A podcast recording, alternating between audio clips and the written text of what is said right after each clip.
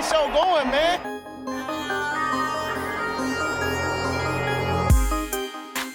Angelo, what an interception! Steps into it, pass is caught! Diggs! Sideline! Touchdown! Unbelievable! Ihr hört Cover 3, der Podcast für Fantasy Football. Moin und herzlich willkommen zu einer neuen Folge Cover 3 der Fantasy Football Podcast. Mein Name ist Timo und an meiner Seite heute habe ich mir gar keine tolle Begrüßung überlegt. Rico. Moin und herzlich willkommen. Und moin Björn. Grüße raus an die Leute. Ihr kennt das Spiel. Bevor wir zum Thema der Woche kommen, gibt es diese Woche erstmal wieder, sagen wir diese Woche erstmal wieder, Dankeschön.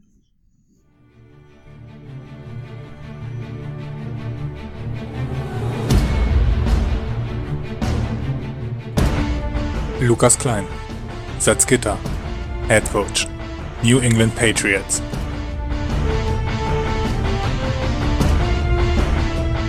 Steffen Kalka, Dornheim, Head Coach, Arizona Cardinals.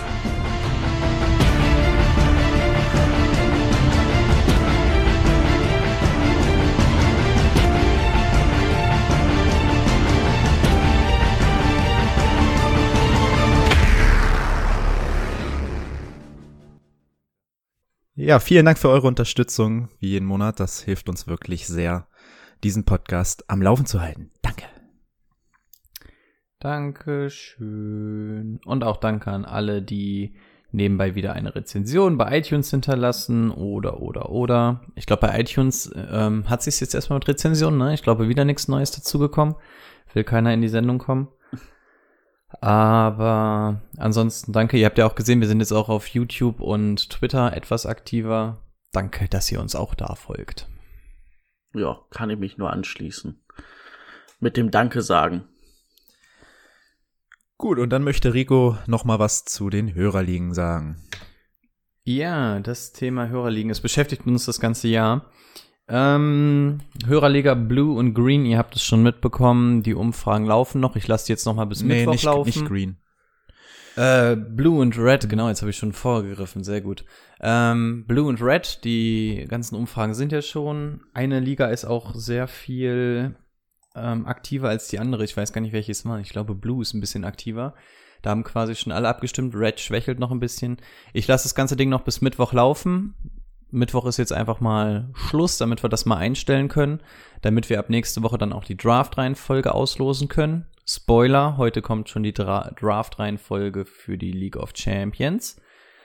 Ähm, und dann haben wir auf mehrfachen Wunsch beziehungsweise mehrfache Anfrage noch eine Hörerliga gestartet. Wir nennen es jetzt einfach mal die Hörerliga der Kurzentschlossenen. Es ist die Hörerliga Green, ähm, was natürlich ganz normal ist weil viele sich halt jetzt erst um das Thema Fantasy Football kümmern und nicht wie wir irgendwie schon im Januar mit den Füßen scharen. Ähm, deswegen haben wir jetzt noch mal kurzerhand die Hörerliga Green aufgemacht. Schauen mal, ob wir die auch mit zwölf Leuten voll besetzt bekommen. Ähm, und auch da werden natürlich dann die ganzen Umfragen und so kommen. Das mache ich dann aber erst, sobald die Hörerligen voll sind. Ähm, und an der Stelle, hat jemand von euch eine Münze oder so parat? Hm. Wie so eine Okay, dann kannst du einmal sagen, ähm, wir machen jetzt einmal für Blue und ich frage mal, Brady hat die Münze, da von daher Brady, Kopf oder Zahl? Kopf. Dann wirf doch bitte einmal. Das ist Zahl. Ähm, das heißt, Timo spielt in der Hörerliga Blue und Brady spielt in der Hörerliga Red. Herzlichen Glückwunsch. Ja, hat er wieder Das die Ding Inaktiven, ne? Ich muss mit den Profis wieder rein. Ja, ja, ja, ist ja klar. Nee, ja doch, stimmt, stimmt. Nee, inaktiv nicht, haben halt nur Bock auf Umfragen. Ähm, genau, sollte Green an den Start gehen, mache ich auch noch Green. Ähm, ansonsten, genau. Das Problem ist ja, dass wir quasi mitspielen müssen, weil die Plattform es uns nicht erlaubt, nur Commissioner zu sein. Wir müssen mitspielen, aber wir spielen dann auch außerhalb der Wertung. Das heißt, wir werden uns natürlich trotzdem anstrengen und alles. Aber wir werden natürlich keinen Aufstiegsplatz oder ähnliches ähm, bekleiden, auch wenn beide natürlich hoffen, beziehungsweise alle drei dann äh, hoffen, den ersten Platz zu belegen. Das wäre verrückt, wenn du aus der League of Champions absteigst, aber als aus der Hörerliga wieder aufsteigst. Das ist doch gut, ne? Wenn du mit deiner Amateurmannschaft aufsteigst, mit den Profis absteigst, kannst du zumindest die Klasse halten und ne, benennst die beiden einfach um. ähm, genau, das war eigentlich nur der ganze Spaß zu den Hörerligen. Ansonsten bin ich fertig. Und ah, doch, ein, eine private Frage habe ich noch. Wir gucken ja zwischendurch auch immer mal unsere Hörerzahlen an oder so und da haben wir so begrenzte Tools, mit denen wir Zahlen und sowas kontrollieren können.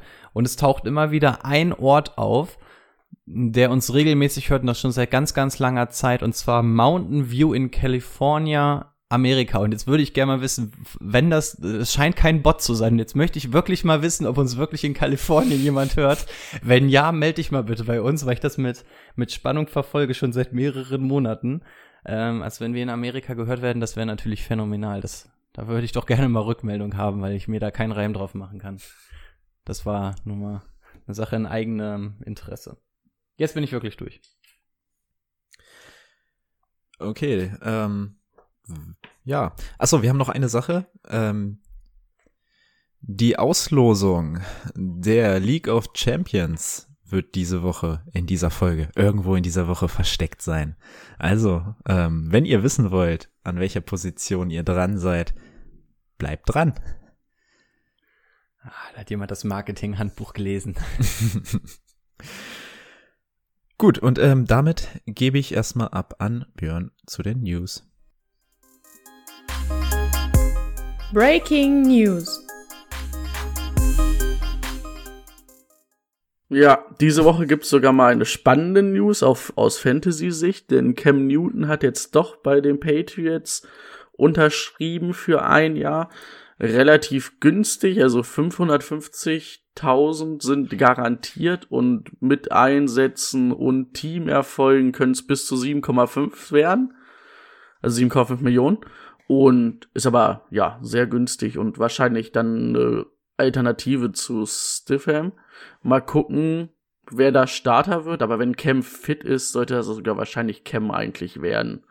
Und so wie man es gehört hat und er auch den Medizincheck bestanden hat, soll er ja eigentlich fit sein. Ich Der bin noch mal gespannt. War der nicht gestern erst der Medizincheck? Hm, Ich glaube, der war schon unter der Woche. Okay, Bin mir jetzt aber zu 100% nicht sicher. Na ist auch egal. Ja. Ähm, dann haben wir noch eine Patriots News. Die wurden nämlich für das Film der Seitenlinie, also das angebliche Film der Seitenlinie, ich sage es wirklich das angebliche Film, weil diese Filmcrew immer noch nicht offiziell zu den Patriots gehört, bestraft. Ähm, also was passiert während der während des Spiels Bengals gegen Browns letztes Jahr Woche schieß mich tot, ich glaube 12 oder 13 ähm, hatten die Patriots oder wurde ein Patriots Scout ähm, immer gefilmt, was er so an seinem Spiel da macht. Und da zeigte halt mehrere Minuten dann irgendwie die Kamera auf die Seitenlinie und hat da gefilmt. Und jetzt müssen die Patriots 1,1 Millionen Euro zahlen als Strafe und kriegen einen Drittrunden-Pick aberkannt. Allerdings, ich will das immer noch wertungsfrei sagen, es gibt eigentlich keinen Nachweis, dass die Filmcrew zu den Patriots gehört, offiziell. Und ähm, die Patriots dürfen nächstes Jahr auch nicht sowas mehr machen wie, also F- Filmcrews mit auf zu irgendwelchen Leuten schicken, die dann ihren Film da filmen sollen. Das sollte halt eigentlich irgendwie so eine Doku über den Scout werden. Ob der Scout noch für die Patriots tätig ist, weiß ich auch nicht. Und hatte ich gesagt, ein 220er Drittrunden-Pick wurde aberkannt? Ja. Hatte ich das gesagt? Ja. Okay. Genau, das mit dem Geld ist ja 221. re- so. Genau, das mit dem Geld ist ja relativ uninteressant, ne, weil es nicht gegen den Cap zählt oder so. Das ist dann einfach das, was Robert Kraft weniger auf dem Konto irgendwann hat. Ähm, der Drittrunden-Pick ist ja eigentlich das eigentlich Einschneidende. Und das, was Cam Newton angeht, da haben wir ja auch noch extrem viel Redebedarf, aber ich würde mal sagen, dadurch, dass wir die Division zum Glück noch nicht gemacht haben, ähm, würden wir das aus sportlicher Sicht dann einfach in der Division bequatschen, oder? Ja. Meint ja eigentlich die Leute, die stimmen ja immer ab, was wir machen.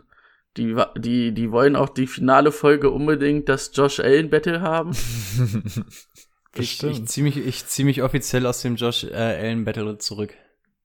Was? Hä? Ich, äh, ich, ich weiß meine Meinung, aber ich habe keine Lust anzubrüllen, habe ich mich letzte Woche schon entschieden. Also ich werde meine Zahlen präsentieren, aber meinerseits wird es kein Battle geben. Vielleicht springt Timo in die Bresche. Äh, mit Sicherheit. Wir müssen uns ja auch nicht anschreien. Also, das hatte ich jetzt eh nicht vor. Ja, andere, an, anders kann man ein Duell zwischen uns beiden doch nicht gewinnen. Bei uns gewinnt immer der, der lauter schreit. Das ist doch bei uns Oder länger. So. Oder länger schreit, genau. Oh, okay. Schade. Ich werde trotzdem top vorbereitet sein. Das sind wir doch wie, wie immer. Ähm, genau, und dann habe ich noch eine News habe ich noch. Ähm, ich weiß nicht, ob ihr es auch gelesen habt. Also FedEx, der Hauptsponsor der Redskins, fordert jetzt, dass die Redskins sich nicht mehr Redskins nennen, weil das rassistisch ist, weil das mal ein ähm, Indianerstamm war. Allerdings habe ich halt auch gelesen, dass die Leute, die noch in diesem Indianerstamm leben, das gar nicht als rassistisch sehen, sondern das eigentlich so als Goodie ist jetzt das falsche Wort, aber dass die das irgendwie so als Ehre sehen, dass die Redskins Redskins heißen. Also das hatte ich irgendwo noch bei ESPN gelesen.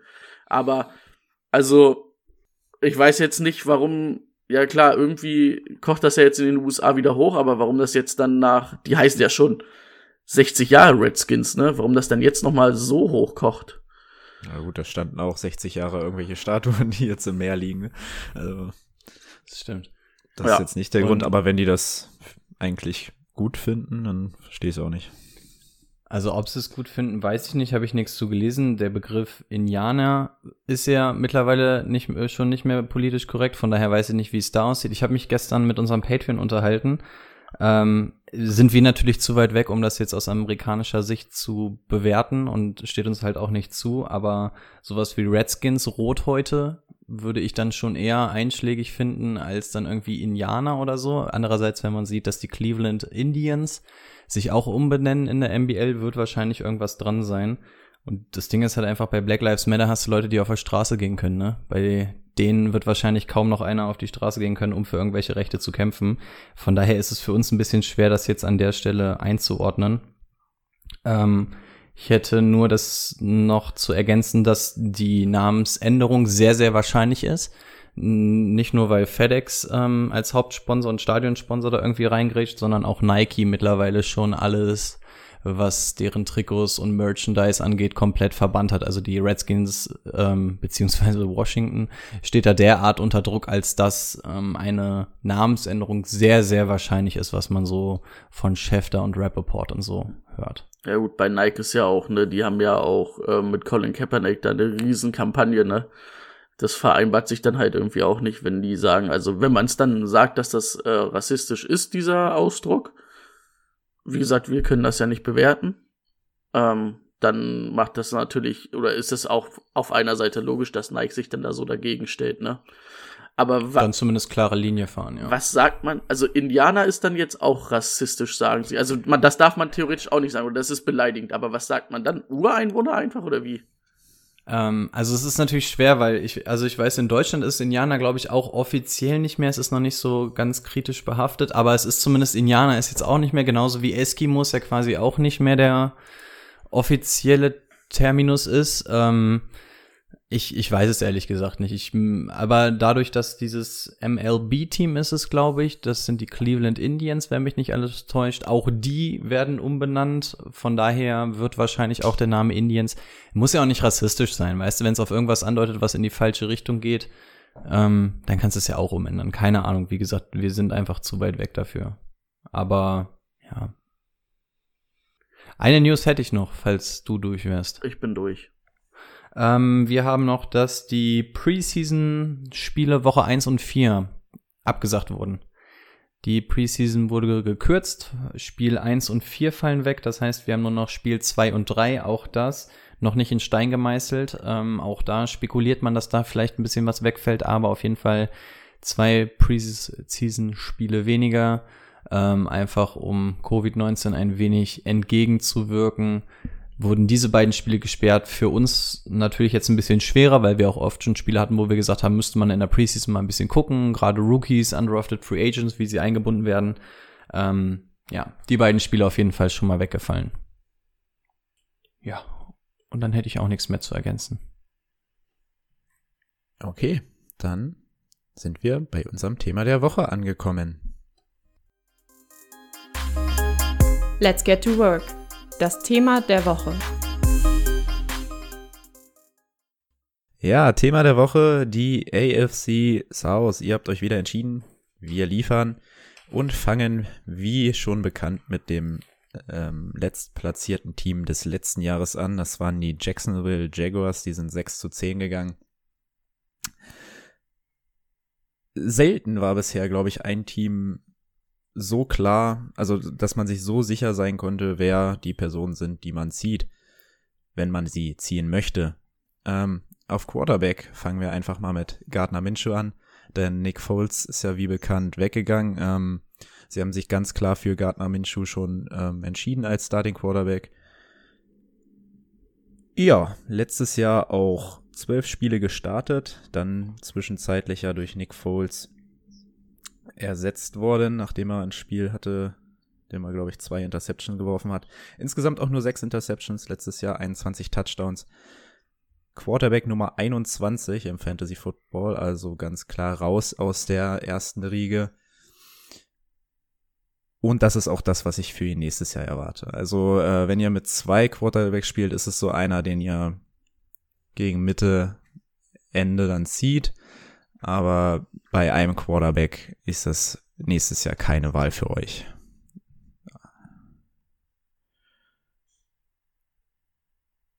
Wer will? Äh, ich kann, könnte noch ergänzen, dass sie, äh, sorry, ich kann auch ergänzen, dass sie aber jetzt mit einem neuen äh, Offense Coordinator spielen, äh, im Trainerstab haben. Und der sagt, er ist sehr zufrieden mit Gardner Minshew, aber das ist ja eigentlich das, was man meistens hört. Ähm, muss ich, also sie sind wohl daran, dieses neue Offense-Schema zu erarbeiten und ähm, Gardner Minshew was impressing during virtual program. Aber das ist ja das, was man eigentlich immer von seinem Koordinator hört. Der sagt ja nicht, ja, unser Quarterback ist scheiße. Ja. Also hätten wir mal Fouls behalten. Sachen, die niemand sagen würde. ähm, erstmal muss man sagen, definitiv Top 1 ist er auf dem Swag-Level. Da kommen nicht viele an ihm vorbei.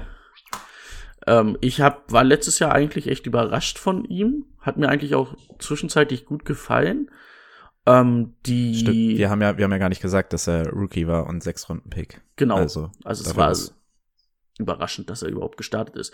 Ähm, ich denke, vielleicht ist da sogar ein Schritt noch drin jetzt im zweiten Jahr, wo er auch deutlich der Starter ist, ohne halt Konkurrenz. Er wurde ja letztes Jahr dann so ein bisschen reingeworfen, weil Foles sich verletzt hat. Ähm, er hat wenig Fehler gemacht, sage ich mal. Wirklich, wenn man dann dieses eine restliche Spiel dann rausrechnet sogar, wo er die zwei hinter drei Interceptions, glaube ich, zwei oder drei geworfen hat.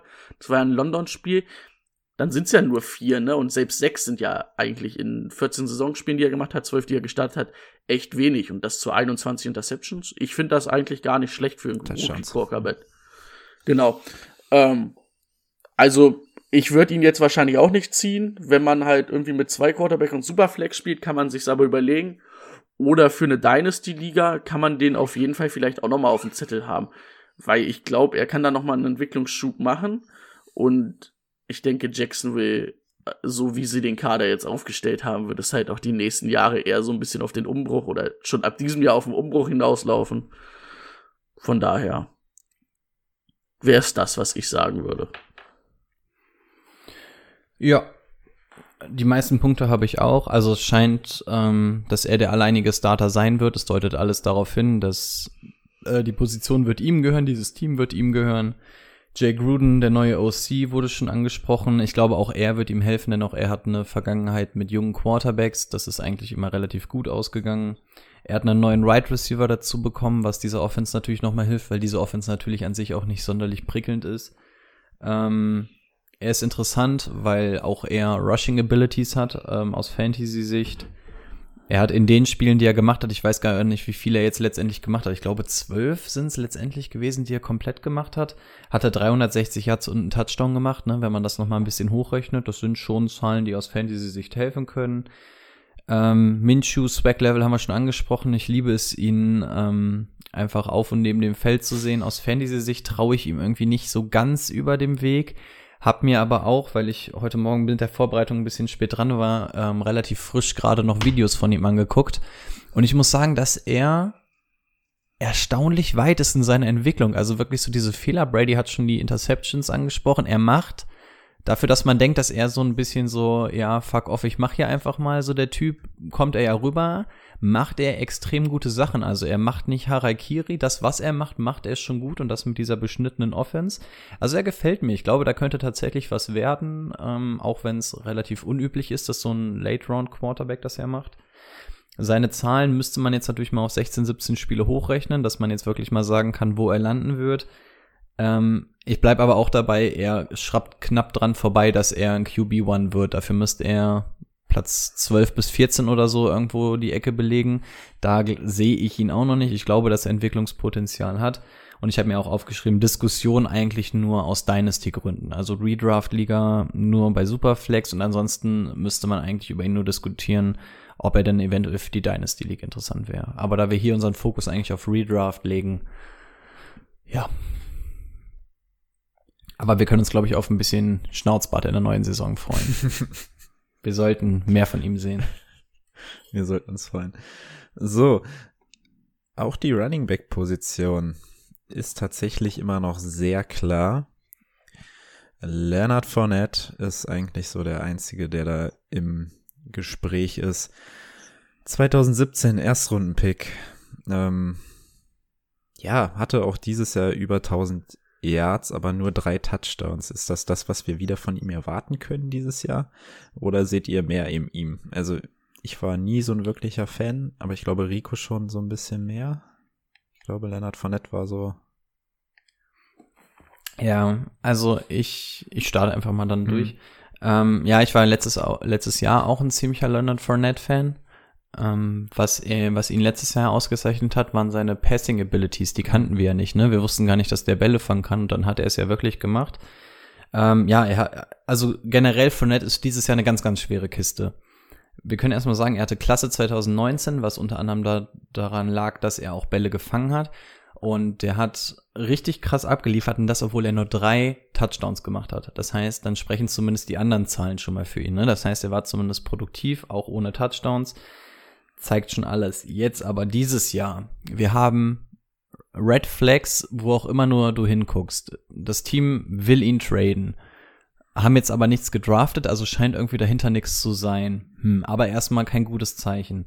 Dann haben sie jetzt äh, mit Jay Gruden einen Pass-Catching OC Running Back Coach quasi, ne? Okay, das wird es oh. niemals geben, aber ähm, ein Offense Coordinator, der ähm, das Passing Game der Running Backs fördert ähm, hat er letztes Jahr gezeigt, dass er es kann, ist er aber eigentlich nicht der Typ für. Also auch da so ein bisschen Bauchschmerzen. Man hört intern, dass er eventuell dem Cut sogar zum Opfer fallen könnte.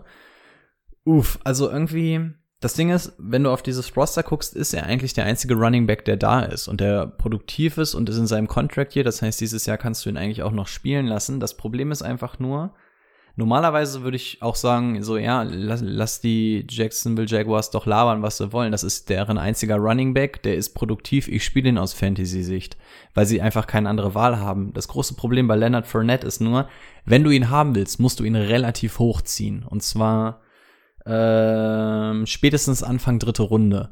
Und das ist natürlich jetzt eklig, weil Anfang dritte Runde, da willst du einen soliden Pick haben. Ne? Und wenn jetzt wirklich irgend so eine Scheiße passieren sollte, wie ein Cut oder dass man dann doch versucht, ähm, ihn zu ersetzen, dann ist natürlich so ein Drittrunden-Pick extrem ärgerlich dafür. Deswegen ist er bei mir noch mit vielen Red Flags behaftet und ähm, ja, ich habe ihn mir eher als Bust-Pick aufgeschrieben, weil da einfach aufgrund der Trainerseite jederzeit Ende sein könnte. Also ich würde einfach meinen Drittrunden-Pick, wir haben so oft drüber gesprochen, was wir in der dritten Runde kriegen würden. Und wenn ich dann einen kriege, wo es nach Woche drei heißt, ähm, ja, hier, wir machen was anderes, wäre ich am Boden zerstört. Und deswegen ist er für mich ein Risiko, leider Gottes. Ja, man muss dann halt auch noch mal gucken, also Jay Gruden, der hat ja aus Washington dann auch Chris Thompson mitgebracht, den er letztes Jahr sehr gut als Passcatcher eingesetzt hat. Das ist ja auch schon so ein kleiner Fingerzeig, dass er vielleicht von Nettes nicht zutraut, ähm, diese Passing-Rolle so richtig zu übernehmen. Ähm, ja, von den Zahlen her war es letztes Jahr echt gut, ne? Also, oder was halt, also von den Reihenzahlen ohne Touchdowns war es gut. Aber drei Touchdowns, das ist natürlich extrem wenig. Vor allen Dingen, weil Fournette ja eigentlich auch ähm, die Statur für einen Goal-Line-Back hat, ne? Der weizt ja über alles drüber. Das ist dann schon eigentlich zu wenig. Auch wenn du das dann, also wir, wenn wir das mal von Rico jetzt alles rausnehmen, den in der dritten Runde zu ziehen, aber dann weißt du, dass der irgendwie an der Goal-Line nicht richtig eingesetzt wird, dann hast du zwar viele Yards, aber es fehlen dir natürlich dann vielleicht auch zur Top-Riege irgendwie die ganzen Touchdowns. Also, ich finde es ein bisschen, ja, also es ist extrem schwierig, dann halt mit den Umständen, die Rico noch angesprochen hat. Also ich würde wahrscheinlich eher lieber die Finger von ihm lassen, als dass ich ihn ziehen würde. Und vor allen Dingen, also wenn wir dann nochmal das auf Dynasty-Sicht sehen, ist es natürlich dann absolut ne, auch eine Wildcard, weil du dann auch nicht weißt, ob und wo er dann nächstes Jahr hinkommt, ne, falls sie ihn dann nicht verlängern. Könnte ja theoretisch auch noch unter der 5 Years Option spielen, war ja, glaube ich, ein vierter, vierter Pick, vierter, dritter Pick, irgendwie so in der ersten Runde. Vierter, ja. Ja. Aber ja, irgendwie, wie Timo auch gesagt hat, also so Leonard Fournette ist so ein Spieler, der ist immer solide und macht auch seine Sache gut, aber er reißt mich immer irgendwie nicht vom Hocker. Und das irgendwie seit seiner ersten Saison leider. Ich hätte noch einen Satz zu Thompson, weil Brady auch schon gerade was zu ihm gesagt hat. Mhm. Ähm, ja, das mit der Gruden-Vergangenheit hast du schon gesagt, auch für mich. Ähm, ich sehe das gleiche wie du da draus, ähm, dass Jay Gruden da ihn eventuell in diese Rolle einbauen möchte, was natürlich echt nicht gut ist aus Fournettes Sicht. Ähm, er könnte, er hat nämlich kein ADP, sprich, der wird nicht gedraftet. Ähm, und ich glaube, er könnte dieser lachende Gewinner sein aus dieser ganzen Situation, weil alle stürzen sich auf Fournette, keiner hat Thompson im Auge und falls die ähm, Jaguars jetzt wirklich sagen, insbesondere Jay Gruden, ey, was haben die denn zu verlieren? Die spielen hier nicht um einen Division-Sieg oder sonst irgendwas. Ähm, wenn die Zeit für Experimente haben, könnten sie es dieses Jahr einfach machen und könnten rein theoretisch dann einfach sagen, pass auf, und Thompson wird unser Starter. Würde ich ihnen absolut zutrauen. Und deswegen habe ich geschrieben, könnte dieser lachende Gewinner sein. Ähm, ich werde auf jeden Fall ein Auge drauf haben. Ob ich ihn jetzt draften würde, weiß ich nicht. Aber speziell auch für PPR sehr interessant. Jo, machen wir weiter mit den Wide right Receivern. Ähm, auch hier ein relativ klares Bild. Auch wenn Rico kein großer Fan von DJ Chark ist, ist er die klare Nummer eins. Ähm, ein interessanter Fakt, äh, er ist einer von vier Spielern, die seit 2018 ähm, keinen Ball gedroppt haben, der catchable war. Also ähm, letztes Jahr mit seinen 118 Targets, 73 gefangen, über 1000 Yards, 8 Touchdowns, das spricht für ihn. Jay Gruden hat gesagt, er möchte ihn wahrscheinlich ein bisschen mehr im, noch ein bisschen mehr im Slot hin und her schieben. Ähm, für mich die klare Nummer eins, DJ Westbrook ist dahinter, aber vielleicht fangen wir ganz kurz mit DJ Chark erstmal an. In 15 Saisonspielen, ne? Also er hat ein Spiel weniger gemacht, ja. das darf man ja, immer nicht vergessen. Stimmt. Also ich muss sagen, letztes Jahr absolut überraschend. Ich glaube, wir hatten den auch gar nicht auf der Pappe, ne? Nee. Ich glaube, selbst er hatte sich nicht auf der Pappe, dass er so gut wird. Also das war ja letztes Jahr echt überragend. Also die, die Chemie vor allen Dingen mit Gardner Minshew scheint ja, ja genau. top zu sein und top zu stimmen. Ich habe mir jetzt hier bei Fantasy Pros ADP 51, also fünfte Runde. Und in der fünften Runde, und dann frage ich mir, dann kommen wir wieder zu der Sache, die wir letzte Woche schon mal hatten wir brauchen eigentlich viel mehr Fünftrunden-Picks, weil wir in der fünften Runde ganz schön viele Leute ziehen wollten. Mhm. Weil, also in der fünften Runde ja, ist das ja. Ist eine, bei mir ist er in der vierten, ja. Ja, aber auch Ende vierter. Ende, dafür, Ende vierte, ja. ja. Genau. Dafür kriegst du ja wirklich einen richtig guten Wide Receiver 2. Er kriegt die Targets, er macht die Yards. Acht Touchdowns sind natürlich auch nicht verkehrt. Für Wide Receiver 1 reicht es da bei mir nicht. Das, da fehlt noch ein bisschen was. Und da ist auch ein bisschen die Wildcard halt, weil du nicht weißt, wie die Jaguars nächstes Jahr auftreten. Ich schätze nämlich eher, dass die Jaguars eher so um den ersten Pick spielen werden. Von, von ihrem Talent oder von ihr, wie sie halt die Saison spielen werden. Also daher, aber DJ Chark, ja, klare Nummer eins.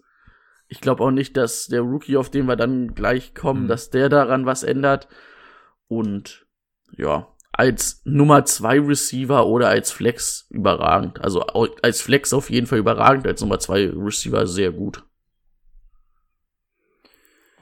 Ja, Timo hat es schon gesagt, ich bin kein Fan von ihm, aber aus Fantasy-Sicht muss man einfach objektiv sein und das bin ich. Von daher sage ich einfach nur mal, bis Woche 11 war der junge Wide Receiver Nummer 5 aus Fantasy-Sicht. Ähm, danach war er etwas verletzt, hat teilweise sogar mit der Verletzung noch weitergespielt, dann zum Schluss raus gewesen. Ich bin eigentlich nicht der große Fan von ihm, weil es mir hier nicht so ganz passt, ähm, weil die Quarterback-Situation noch ein bisschen heikel ist, dieses Team mir noch nicht so mega zusagt, aber es lässt sich nicht von Hand weisen, dass er einfach der Go-To-Guy in dieser Offense ist. Er hat, was Brady schon gesagt hat, diese Rookie-Connection mit einem Rookie-Quarterback. So eine Rookie-Connection ist richtig, richtig viel wert, gerade wenn Minshew das jetzt übernehmen soll. Ähm, er sollte seine Zahlen eigentlich wiederholen, weil es gibt in diesem Team eigentlich keinen, der ihm da groß gefährlich werden kann. Auch er wird natürlich eine andere Defense ähm, gegenübertreten, also die werden besser auf ihn eingestellt sein, aber äh, so sehr ich ihn auch für etwas overhyped sehe, muss ich einfach sagen, dass er, wenn er wirklich in der vierten, fünften Runde sein ADP hat, dass er ein absoluter Value-Pick ist. Und dann wird er auch auf jeden Fall in meinem Team landen, weil man muss sich einfach nur mal in die Zahlen reinlesen. Ja, da kann man von einem Spieler halten, was man will. Ist in dem Fall einfach echt gut.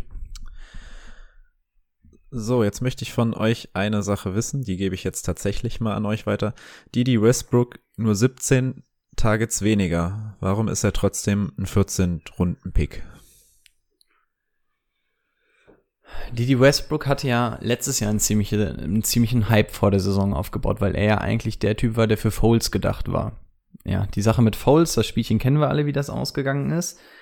Ähm, sein Jahr 2019 war okay. Also es war jetzt nicht ganz scheiße, aber es war auch nicht geil. Ähm, ich, ich sehe ihn 2020 minimal besser als letztes Jahr. Aber wenn sein, sein ADP liegt auch fünfte Runde, oder? 14. Ach so, ich wollte schon sagen, ach so, nee, die Targets sind in der Nähe, okay, ja. Ja, ähm, ja ich wollte gerade sagen, ADP 15 Runde habe ich mir aufgeschrieben, ja. aber ähm, ist nicht mein Typ, auch wenn er die Targets kriegt. Ich finde, er macht daraus nichts. Unter Fouls hätte ich ihnen vielleicht noch mal eine Chance gegeben, weil das wirklich so das Ding werden sollte. Das, was jetzt DJ Chuck und Gardner Minshew sind, sollten eigentlich die, die Westbrook und Nick Foles werden. Und deswegen sollte, hätte, hm, das sind alles Wörter, die uns hier nicht weiterbringen und von daher, er ist nicht mein Typ. Auch ADP 15. Runde, 15. Runde. Wir haben so oft auch schon von Leuten gesprochen, auch in der letzten Runde, da werfe ich mal einen Pick drauf. Er gehört definitiv nicht dazu bei mir. Hm. Okay, und bisher auch noch ähm, ADP-mäßig undrafted, der Rookie, zweite Runde, 42. Pick, LaVisca Chanel, Chanel Jr. Ja, äh, Rookie, Zweitrunden-Pick, Outside wahrscheinlich eingesetzt, wenn DJ Chuck Slot spielt. Auf jeden Fall nichts dieses Jahr, oder? Den hatte ich in irgendeiner Art und Weise mit Brady in Verbindung gebracht. Fandest du den gut oder scheiße? Du hattest, glaube ich, eine den, eindeutige Meinung Ich fand ihn, den ne? scheiße. okay, ich wollte gerade sagen, weil ich habe den Namen gelesen und wusste, irgendwas war da mit Brady. Entweder fand er ihn gut oder scheiße. Ja, das okay. ist halt, also, das hatte ich ja damals schon gesagt, für mich so ein absoluter Gadget-Spieler. Der hat mal Wildcard Quarterback ja. gespielt bei denen, der hat viele Running Plays gehabt. Also wenn der den Ball in der Hand hat, ne, dann kann der damit schon was machen, weil der echt schnell ist. Aber der finde ich hat kein Route Running, der ist, der hat keine gute Catchability. Also, wenn du den halt als Wide Receiver einsetzt, wird er dir halt nicht viel gewinnen. Wenn die den halt irgendwie richtig einsetzen, aber dann kann der für das Team zwar was bringen, aber das ist halt alles nicht, was die Fantasy-mäßig weiterbringt, ne? Ich sag mal, wenn der drei geile Spielzüge im Spiel hat, aber am Ende bei 60 Yard landet, insgesamt von seinen Scrimmage Yards, haben wir da auch nichts gewonnen, ne? Also von daher für mich ist uninteressant. Ja, ich komme im Endeffekt zum selben Ergebnis. Ich finde den Spieler an sich aus athletischer Sicht sehr, sehr interessant, weil er wirklich sehr, sehr selten gesehene athletische Fähigkeiten hat. Aber äh, ich sehe auch keinen Fantasy-Football-Impact. Also das wird wirklich einer sein. Ich habe mir den Satz aufgeschrieben, wird der Offense helfen, aber kein Manager. Und ich glaube, das trifft es relativ gut, denn ich glaube, dieser Offense wird er gut tun, weil du ihn als diesen Gadget-Spieler einsetzen kannst, dann mal ein bisschen was Verrücktes mit ihm machen, das hilft allen, aber kein Fantasy-Manager, weil du für ihn keine Regelmäßigkeit bekommst. Also, ja, das Wide Receiver Core generell bei den Jaguars ist relativ breit, aber nicht doll. Und ähm, von daher wird er auch irgendwie so seine Chancen da bekommen, aber er wird eher so dieser Spieler, wenn du so einen anderen Football-Podcast jetzt quasi hörst, dann wird viel über ihn gesprochen, wie man ihn dann offensmäßig einsetzen kann und so. Bei uns wird er unten durchfallen, weil du halt Fantasy-mäßig nichts aus ihm bekommst. Aus der Dynasty-Sicht kann man da vielleicht mal ein Auge drauf haben, ne? je nachdem, wie er eingesetzt wird, ob das mal auf Dauer was wird. Ja, aber aus Fantasy-Sicht äh, finde ich, er, er wird der Offense gut tun, aber er bringt für uns nichts. Dann bleibt uns nur noch eine Position eigentlich. Wollen wir zu Tyler Eifert noch was sagen? Naja, Division-Analyse müssen wir zu allen was sagen. Und auch die Leute, die ihr Fett wegkriegen. Und ich schätze mal, das kriegt er von uns allen. Ja. Also, Tyler Eifert hat äh, einen Zweijahresvertrag jetzt bei den Jaguars unterschrieben. Letztes Jahr tatsächlich 16 Spiele gemacht, ne? Ist ja unglaublich. Das erste Mal in seiner Karriere. Ey, ganz ehrlich, habe ich mich auch richtig erschrocken, als ich das gelesen Mhm. habe. Ja, äh, hat ihm aber auch nicht ganz so viel gebracht. 400 Yards und drei Touchdowns.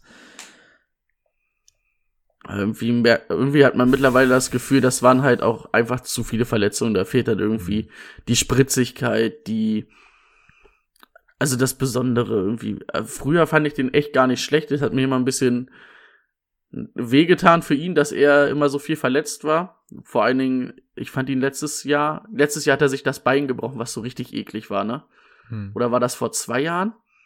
Äh, nee, letztes Ja, Jahr war, letztes Fall so Jahr ein- war es ja nicht, weil letztes Jahr hat er ja durchgespielt, aber das Jahr davor meinte ich. Ja. Da fand ich ihn bis zu diesem Beinbruch, der war ja dann, glaube ich, auch Woche drei, vier, fand ich ihn echt nicht schlecht und hat er mich auch echt überzeugt, aber ich glaube, das wird dieses Jahr nix. Also ich glaube, der Zug ist abgefahren. Aber jetzt muss man auch sagen, ähm, Jay Gruden war der Offense Coordinator in, bei Cincinnati, ne? Also die haben ja schon mal zusammengearbeitet. Und es gibt keinen anderen Tight End. Und auch auf der Wide right Receiver Position hatten wir ja gerade, Pass-Catching mäßig ist das ja auch eigentlich DJ Chark und dann so ein bisschen Didi Westbrook. Ja, aber ich glaube trotzdem nicht dran. Aber Giko, du schadst doch schon mit den Füßen. Oh, okay. Äh, nee, alles gut, kein Stress. Ähm, ja, um die Antwort auf Timo zu geben, ähm, Touchdown or Bust Guy. Also, ich glaube, im Passing Game an sich wird er sich, wird er nicht großartig helfen, weil der nicht so sehr eingebunden sein kann, als dass er dieses Team mittragen kann in der Offense. Dafür ist er einfach zu alt mittlerweile, sein Körper. Man wartet ja quasi nur auf die Verletzung bei ihm. Ähm, deswegen glaube ich, er könnte, wenn er interessant wird, das Ganze über die Touchdowns regeln. Ähm, Gerade wenn man gesehen hat, dass Fournette die ja nicht macht und DJ Chuck kann es nun mal auch nicht alleine machen. Ähm, ja, wenn man sich seine Historie mal anguckt, der Name Tyler Eifert ist schon relativ groß in der NFL, aber wenn man sich die Zahlen wirklich mal anguckt, sieht man, dass da nur ein Jahr richtig, richtig geil war. Ansonsten ist das eigentlich eine einzige Verletzungshistorie und deswegen glaube ich, dass du ihn im Game nicht so sehr einsetzen kannst, als dass er dieser Offense helfen wird. Von daher für mich Touchdown oder gar nicht und da hat er für mich kein Fantasy Value.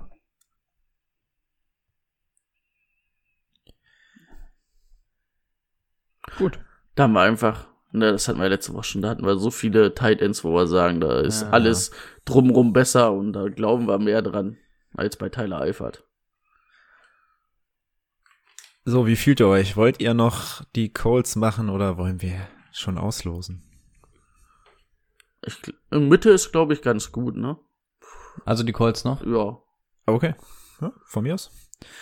Dann So machen bin ich so aufgeregt, wen ich, an welcher Stelle ich bin. Oh je. Ähm, ja, die Colts starten in die Saison mit einem neuen Quarterback, was das Ganze natürlich ziemlich interessant macht. Letztes Jahr hat Philip Rivers 23 Turnover kreiert. Die Colts glauben trotzdem dran, dass er es nochmal bringt mit seinen 38 Jahren. Was ich erstaunlich fand, der hat jetzt 224 Spiele straight durchgespielt. Also auf was ihr euch verlassen könnt, Philip Rivers spielt die Saison durch. Ähm, Quarterback Nummer 18 geworden letztes Jahr. Der steht seinem Mann überall halt, ne?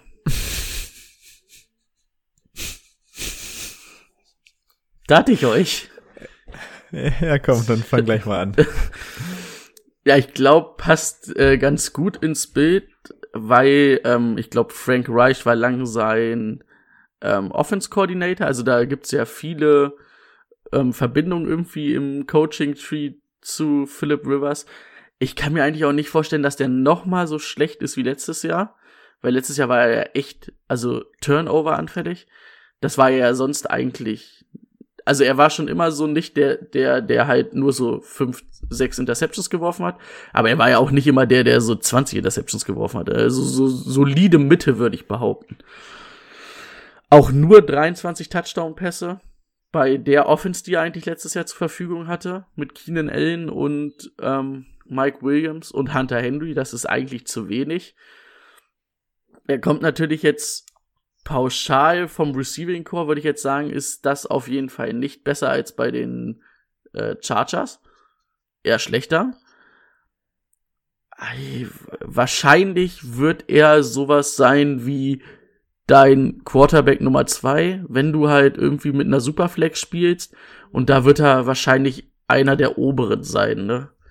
Aber sonst für Quarterback 1 würde ich ihn eigentlich nicht mehr einplanen. Man weiß es halt auch nicht, war es jetzt letztes Jahr vielleicht das, der erste Wink mit dem Zaunfall, dass es jetzt mit ihm bergab geht. Von daher, es ist ja, glaube ich, auch nur ein Einjahresvertrag, ne? Wenn ich es richtig im Kopf habe. Ja. Und man hat mit Jacob Eason natürlich auch gleich mal irgendwie noch wen dann gedraftet, der da als potenzieller Nachfolger geht, weil man anscheinend auch nicht Jacoby Brissett vertraut. Ja, also sein letztes Jahr war wild, haben wir schon gehört. Er war ein kleiner Winston-Verschnitt, er hatte kein gutes Jahr, ähm, hatten wir alles schon gehört. Äh, er hatte allerdings auch eine echt beschissene O-Line. Dieses Jahr hat er eine sehr, sehr gute O-Line, vielleicht eine der besten. Das muss man ihm in dem Falle dann einfach mal zugute halten. Ähm, von daher sehe ich nicht, dass sich seine Zahlen verschlechtern können. Also selbst wenn er letztes Jahr ein Scheißjahr hatte, mit der O-Line kann es jetzt nicht unbedingt schlechter werden. Dieses Receiving Core ist jetzt kein Traum, ist aber auch nicht komplett unfähig. Also es ist zumindest auch schon mal besser als bei Jacksonville, finde ich, weil es einfach in der Breite ein bisschen besser aufgestellt ist. Ja. Ähm, er fällt insbesondere als Deep-Werfer jetzt mittlerweile auf. Ähm, deswegen ist er für mich, also QB1 ist er nicht für mein Team. Er wäre tatsächlich für mich auch kein QB2, sondern er wäre für mich äh, ein Weekly Streamer. Ähm, denn ich glaube, wenn der die richtig, auf die de richtige Defense trifft, kann der die richtig zerstören. Er kann aber halt auch, wenn er gegen eine schlechtere Defense spielt oder eine, die ähm, gute Cornerbacks zum Beispiel, die ihm einfach diesen Deep Pass wegnimmt. Ich glaube, gegen die wird er dann einfach richtig versagen. Und von daher wäre er für mich kein regelmäßiger Start, selbst für QB2, sondern er ist einfach dieser wöchentliche Streamer, der dir dann aber auch mal eine Woche gewinnen kann, wenn du ihn gegen das richtige Matchup einsetzt. Also so, so ungern ich ihn auch mag, glaube ich, aus Fantasy-Sicht gibt es die richtigen Spiele, wo du ihn einsetzen kannst, aber er wäre nichts Regelmäßiges für mich. Ja, ich glaube, so Weekly Streamer, hm. Das könnte echt hinkommen. Aber er wird halt immer gute Spiele haben, ne? was man natürlich, du, du hattest es mit dem Deep Passing Game eben angesprochen. Man muss natürlich sagen, zum Beispiel mit T.Y. Hilton hat er dafür natürlich auch einen richtig guten Receiver, ne? Mhm. Aber kommen wir gleich drauf, wenn wir die Right Receiver machen. Ja. Ja, da kommen wir eigentlich jetzt zu. Right Receiver war das Problem der Colts letztes Jahr, würde ich mal behaupten. T.Y. Hilton verletzt, Paris Campbell verletzt. Jetzt hat man noch einen Zweitrunden-Pick ins Boot geholt mit Michael Pittman ähm, der aber auch eher so der Deep Threat ist. Ähm, T.Y. Hilton bleibt für mich die klare Nummer eins in diesem Team und durch seine Verletzung im letzten Jahr ist sein ADP tatsächlich in die dritte Runde abgesagt in der Standardliga auf jeden Fall. Ich äh, sogar vierte. Ja, Ende dritte Runde sogar, also ja, fast vierte. Boah, ich habe fünfte, sechste sogar rausgefunden. Warte, dann kann ich kann ja gerne noch mal bei PPR schauen. Also ja, ist schon PPR wieder ist tatsächlich fünfte, fünfte, ja. Da ist schon wieder einer, den wir in der fünften Runde der ziehen. Runde. Ja, es ist wirklich, du kriegst in den mittleren Runden, Keine. kriegst du so viele gute Spieler, es ist wirklich unfassbar. Also wirklich, die ersten Runden sind für Running Backs da und ab der, ab der vierten bis siebte Runde kannst du so viele kleine Juwelen einsammeln, ja. deswegen alle stürzen sich bei dieser Draft-Reihenfolge auch immer nur so, oh, ich hoffe, ich krieg Pick eins bis drei oder so, damit ich mir Christian McCaffrey holen kann und so ey, guck mal, dass du irgendwo im Mittelfeld landest, dass du in den Runden relativ in der Mitte dran bist, ist meine Lieblingsposition, weil wir haben es jetzt Woche für Woche gesagt, in diesen Runden ist das eigentliche Fantasy Gold. Denn das sind die Spieler, die dir die Playoffs sichern, weil das die Jungs sind, die auf lange Sicht dann regelmäßig liefern. Genau.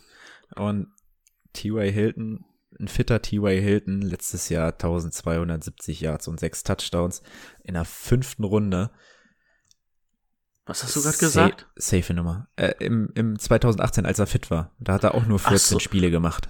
Ich wollte gerade ich, ich gerade sagen, so, hä, warte mal, das waren aber nicht letztes Jahr die Statistiken. Nee, letztes Jahr hat er nur 10 Spiele gemacht und 5 Touchdowns und 501 Herz.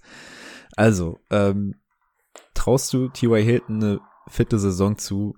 Ist vierte Runde, Ende vierte Runde auf jeden Fall ähm, eine safe Nummer. Ja. Gerade mit Philip Rivers. Ja. Wir haben es angesprochen mit dem Deep Passing Game. Da ist T.Y. Hilton natürlich ein guter für. Ich fand ihn letztes Jahr leider nicht so gut. Aber er war halt auch, also ich glaube, er war ja auch die Spiele, die er gemacht hat, viele davon angeschlagen. Da war es ja immer, dass er vorm Spiel als fraglich galt und dann doch gespielt hat. Ähm, äh, ja, da, da musst du ja nur mal die ersten drei Spiele, als er noch fit war, angucken, ne? 87 Yards, zwei Touchdowns, 43 Yards ein Touchdown, 65 Yards ein Touchdown und halt immer viele Targets. Hm.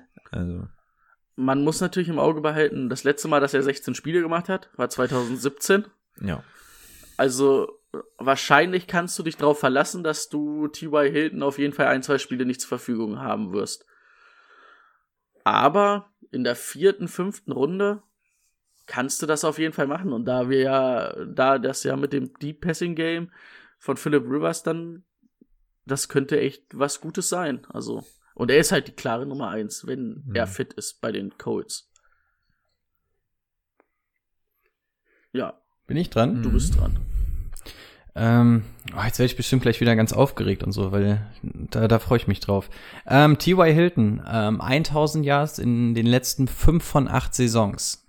Ja, damit wir erstmal ungefähr wissen, wo wir T.Y. Hilton ungefähr einordnen können. So absurd es auch klingt, Rivers ist der bessere Quarterback für T.Y. Hilton als Jacoby Brissett, weil er eher das Spiel von einem T.Y. Hilton mit diesem Deep Pass unterstützt, willkommen in der paradoxen Welt von Fantasy Football, dass wir sagen, dass ein Philip Rivers ein besserer Quarterback als Jacoby Brissett ist, wenn man sieht, was er macht. Aber so ist es nun mal. Ähm, ich glaube, T.Y. Hilton könnte einer dieser vergessenen Jungs dieses Jahr im Fantasy Football sein, denn sein ADP ist drastisch runtergegangen. Wir haben es gerade schon gesagt. Keiner hat nach dem letzten Jahr T.Y. Hilton auf der Liste, aber jetzt mit Rivers. Ey, wenn der, wenn T.Y. Hilton wirklich mal 16 Spiele unter Rivers in der Offense macht, könnte der theoretisch sogar in der Top 10 meiner Meinung nach landen. Man muss sich ja nur mal angucken, was er, wenn er fit ist, ähm, abreißen kann. Und wenn er das hier unter den Voraussetzungen, ich finde einfach die Voraussetzungen passen hier, was er da reißen könnte, ist einfach krank. Du kriegst hier einen ADP. Ich habe mir jetzt fünfte, sechste Runde aufgeschrieben. Keine Ahnung, wo er jetzt letztendlich liegt, aber so oder so ist das ein absoluter Value-Pick, weil T.Y. Hilton gibt dir einfach so ein Upside, ähm, das ist echt, echt krass, weil jetzt sagen, gehen wir mal davon aus, dass er wirklich in der sechsten, fünften, sechsten Runde fällt, dann ist es dein Right Receiver Nummer drei. Das heißt, du, also wenn du drei, vorher drei Running Back hast, ist es dein Right Receiver Nummer drei und dann wäre er rein theoretisch dein erster Bankspieler. Ey, ich glaube, viel mehr brauche ich gar nicht sagen. Für mich einer der ganz, ganz großen Value Picks dieses Jahr im Draft. Paris Campbell, ähm, momentaner ADP gegen ganz Ende des Drafts, hat sein Rookie-Jahr gespielt, war, hatte mit vielen kleineren Verletzungen zu kämpfen. Frank Reich hat gesagt, er möchte ihn mehr im Slot einsetzen, das heißt wahrscheinlich ganz gut an Targets dazu gewinnen. Das wäre wieder so einer, den man in der letzten Runde ruhig mal ziehen kann, ne? So ein, von dem wir mal gesagt haben, ja, warum nicht? Rico war Fan letztes Jahr, ne? Ah, ich, hatte ihn, ich hatte ihn sogar auf meiner Sleeper-Liste für 2019, uh. dass er uh. sich natürlich nach zwei Spielen verletzt. Das konnte ich natürlich jetzt nicht ahnen. Also ja. ist interessant, muss dann aber halt erstmal fit bleiben. Wer mich halt wirklich noch anlacht, wo ich echt Potenzial sehe, ist Michael Pittman. Wenn man seine College-Zahlen sieht, 101 Reception, 1200 Yards, 11 Touchdowns, das, das ist echt gut. Und wenn er das auf die NFL übertragen kann, das ist immer so die zweite Frage, ähm, dann haben die da, glaube ich, endlich mal einen Nummer 2 Receiver neben T.Y. Hilton, der, ähm, der, der auch Potenzial hat, weil ähm, machen wir uns nichts vor, auch Zach Pascal war letztes Jahr zwar dann irgendwie dadurch, dass T.Y. Hilton weg war, mal für ein paar Spiele nicht schlecht für Fantasy Football, aber traut dir Zach Pascal so wirklich mal eine richtige gute Saison aus NFL-Sicht und aus Fantasy-Sicht zu. Ich habe gerade gesehen, ihr habt beide mit dem Kopf geschüttelt, also sind wir da einer Meinung. Also von daher, ich finde Michael Pittman echt interessant und ich habe ADP 167, äh, 174. Hm. Also das ist dann auch sowas, was man in den letzten Runden machen kann. Und wenn ich dann mich entscheiden müsste zwischen Paris Campbell und Michael Pittman, würde ich auf Michael Pittman gehen. Und den würde ich mir vielleicht auch für eine Dynasty-Liga mal irgendwo auf ein Post-it schreiben, dass ich mir einen Bildschirm klebe. Äh, also, also Dynasty bin ich bei dir. Aber dieses Jahr sehe ich Paris Campbell klar vor ihm. Also weil es beide, weil er und T.Y. Hilton beides so die für die langen Targets sind und dann glaube ich nicht, dass das jetzt in seiner Rookie-Saison was für eine Redraft-Liga wird. Das sehe ich nicht. Da bin ich jetzt der Tiebreaker zwischen euch, ne? Ja. ähm, ich, ich wäre eigentlich zu einer relativ klaren Meinung gekommen. Jetzt hat Timo den Satz gesagt, dass, dass man ihn, äh, dass man Campbell für den Slot vorsieht. Und das würde jetzt bei mir wieder alles umwerfen, weil ich Pittman eher so ein bisschen den Slot angedichtet hätte. Ähm, also das Ding, ich äh, generell mag ich erstmal von dem Toolset, wenn wir wieder bei dem von letzter Woche sind, mag ich beide extrem gerne. Also Pittman, die Zahlen hat Brady schon angesprochen ich glaube auch einfach, dass Pittman der Need für diese Rivers Offense ist, die es gebraucht hat. Dieses Team lechzt einfach nach einer Nummer zwei hinter T.Y. Hilton, beziehungsweise jemand, der T.Y. Hilton mal ersetzen könnte, wenn er denn weg ist. Ähm, Pittman ist einfach dieser Big Receiver, also einfach dieses wuchtige, dralle Ding. Ähm, für die Red Zone sehr, sehr interessant. Deswegen könnte man ihn auch für den Slot vorsehen, weil er dafür den Körper hat. Ähm, mit der Schnelligkeit durch den Slot ist jetzt auch nicht unbedingt verkehrt. Ähm, da, da, da, jetzt bin ich in der Zeile verrutscht. Genau, ähm, er, also deswegen habe ich ihn jetzt mal den Slot angedichtet und da habe ich dann auch geschrieben, er ist kein Keenan, Keenan Allen, weil wir das da jetzt mal mit Rivers vergleichen müssen, aber ey, der hat alle Voraussetzungen, um da richtig einzuschlagen. Ähm, und dann hätte ich ihn, obwohl er ein Rookie ist, Chance auf Day One Starter und Involviertheit hätte ich ihm dann angedichtet. Ähm, ist natürlich die Frage, kommt er jetzt in den Slot oder nicht? Also diese Slot-Position bei den Colts ist, glaube ich, noch sehr, sehr interessant. Aber Timo, mhm. wenn ich noch mal ganz kurz, warst du fertig, Rico? Entschuldigung? Nö, aber du kannst ruhig noch, du kannst erstmal was erzählen. Weil, äh, das hatte mich gerade gewundert. Wie kamst du denn darauf, dass der so, so der Outside Receiver, also der, so der Speedster ist? Weil ich habe hier gerade auch noch mal geguckt. Äh, mein Internet auf dem iPad ist gerade abgekackt. Ich weil, gerade noch mal vorlesen. Weil ich habe hier in vielen Draft-Analysen gelesen, dass er halt eigentlich so ein bisschen so wie Larry Fitzgerald in seinen letzten Jahren unter Bruce Arians ist. So mehr so der Big Slot Receiver, also der auch Outside spielen kann, aber mhm. auch im College viel ähm, aus dem Slot, viel über die kurzen Dinger gespielt hat. Mhm. Wenn ich es wenn ich's gleich wieder habe hier, dann lese ich es dir vor. Weil das wäre ja ganz gut. Also das würde ja das sein, was wir irgendwie zu T.Y. Hilton halt als Ersatz brauchen. Mhm. Entschuldigung, dass ich unterbrochen habe, Rico. Ja, ja Rico kann jetzt auch erstmal weitermachen, bis ich das habe. Ja, also diese Slot-Position ist einfach sehr vakant. Also wenn Pittman, und ich bin jetzt einfach mal bei meiner Recherche drauf davon ausgegangen, dass Pittman den Slot übernimmt, dann wird das richtig, richtig gut. Denn dann sehe ich bei Pittman ADP zwölfte Runde, dann ist er für mich ein absoluter Sleeper. Ich habe mir auch aufgeschrieben, Best Case für ihn sind 750 Yards plus 5 Touchdown und für die PPR-Sicht interessant. Und das von einem Rookie-Wide Receiver wäre halt unfassbar gut. Und das in der zwölften Runde ist ein absoluter Value-Pick ja, auch da mal die Preseason beobachten oder so, ob er denn in den Slot kommt. Dann gehe ich schnell rüber zu Paris Campbell. Ähm, ich hatte ihn nicht ohne Grund letztes Jahr als Sleeper. Ich halte eine Menge von ihm. Auch hier die Frage, oder kommt er in den Slot, ne? Also es ist jetzt schwer für uns zu sagen, weil diese Slot-Position sehr, sehr viel Value hat und die wird wahrscheinlich nur einer von beiden bestücken. Ähm, ja, super interessant. Letztes Jahr dann leider sehr, sehr früh verletzt gewesen. Ähm, steckste nicht drin.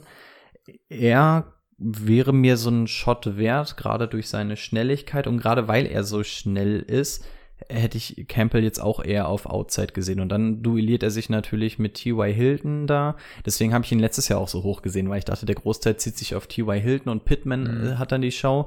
Wenn, äh, äh, und Campbell hat dann die Show. Wenn Pittman jetzt wirklich dazukommt und T.Y. Hilton Outside ist, dann ist es natürlich schwer für ihn, weil er dann im Schatten von T.Y. Hilton läuft. Ähm, Deswegen meine ich, dass diese, diese Slot-Position so wichtig ist. Ähm, deswegen würde ich Pittman stand jetzt als eine sicherere Bank sehen. Aber so oder so, wer von den beiden jetzt quasi im Slot agiert, weil rein theoretisch könntest du beide reinsetzen. Ich sehe Pittman als den besseren Fit. Aber so oder so, der, wer da die Slot-Position bekommt, ist so oder so äh, ein Value-Pick, weil beide ja ADP-mäßig ganz weit unten sind. Also, um das noch mal kurz aufzuarbeiten, die Colts haben letztes Jahr auch immer mit zwei Titans gespielt, oder? Ist das Mhm. vielleicht auch noch mal ganz interessant? Ähm, einmal Das hat, wird dieses Jahr vielleicht nicht mehr so oft passieren. gut, sie haben jetzt Trey Burton geholt, hallo? Haben, haben die wirklich Trey Burton? Die haben Den Trey hab ich, Burton Äh, geholt. wann haben die Trey Burton geholt? Ich habe den Ja, gar nicht weiß im Kader. Also ich habe auch den nicht im Kader nicht. gefunden. Doch, doch, haben sie es aber tatsächlich. Oder ich habe ihn wirklich einfach überlesen, weil ich ihn halt für eine Wurst halte. So, ich habe zwei Gründe dafür, weshalb Paris Campbell äh, im Slot spielen wird. Einmal hat Frank Reich gesagt, dass er äh, I'm super pumped about Paris and his upside und ähm, dass er ihn mehr im Slot dieses Jahr hin und her schieben möchte. Und dann spricht für Michael Pittman als Deep Threat, dass er ähm, 12 von 20, ähm, ach nee, 12 Catches hatte mit 20 oder mehr Yards Receiving. Ähm, und die Coles das schlechteste Team der NFL waren in dieser Statistik mit gerade mal fünf oder sechs gefangenen Bällen. Ja, Aber ich glaube, vieles kam wirklich so Oh. von diesen Plays über die Midrange, wo er viel After Catch gemacht hat. Weil er ist After the Catch wohl sehr gut. Okay. Ähm, äh, ja, und dafür sprechen würde ja eigentlich auch, dass ähm,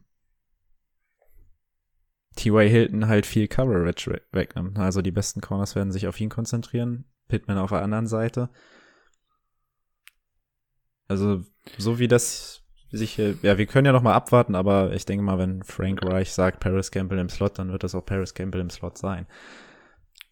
Also so oder so haben wir ja gesehen, dass die Position, also wir halten ja von beiden Spielern was, das hat man gesehen. Es kommt jetzt halt noch so ein bisschen drauf an, wie schieben sie es. Von daher, ähm, dadurch, dass wir jetzt hier noch ein bisschen wenig gehört haben, ist ja auch so eine Sache, die wir dann mitnehmen können ähm, für die Folgen nach den Division-Analysen, dass wir so eine Sachen dann nochmal genauer angehen, weil es ist wirklich eine sehr, sehr interessante Position und offensichtlich kann man ja jetzt noch nicht so ganz sagen, was passiert. Ähm, ja, auf jeden Fall, dass jetzt zumindest alle schon mal über die beiden Spieler Bescheid wissen und um die Position. Man muss natürlich dann behaupten, äh, durch die Corona-Zeit wird natürlich auch für Paris Campbell ein bisschen einfacher werden, weil er letztes Jahr schon in dieser Offense war und Michael Pittman jetzt halt erst reinkommt, ne? Obwohl man, alles ist halt so ein zweiseitiges Schwert, weil ja mit Philip Rivers auch ein neuer Quarterback kommt. Aber, wie gesagt, der hat ja irgendwie die Connections mit Frank Reich.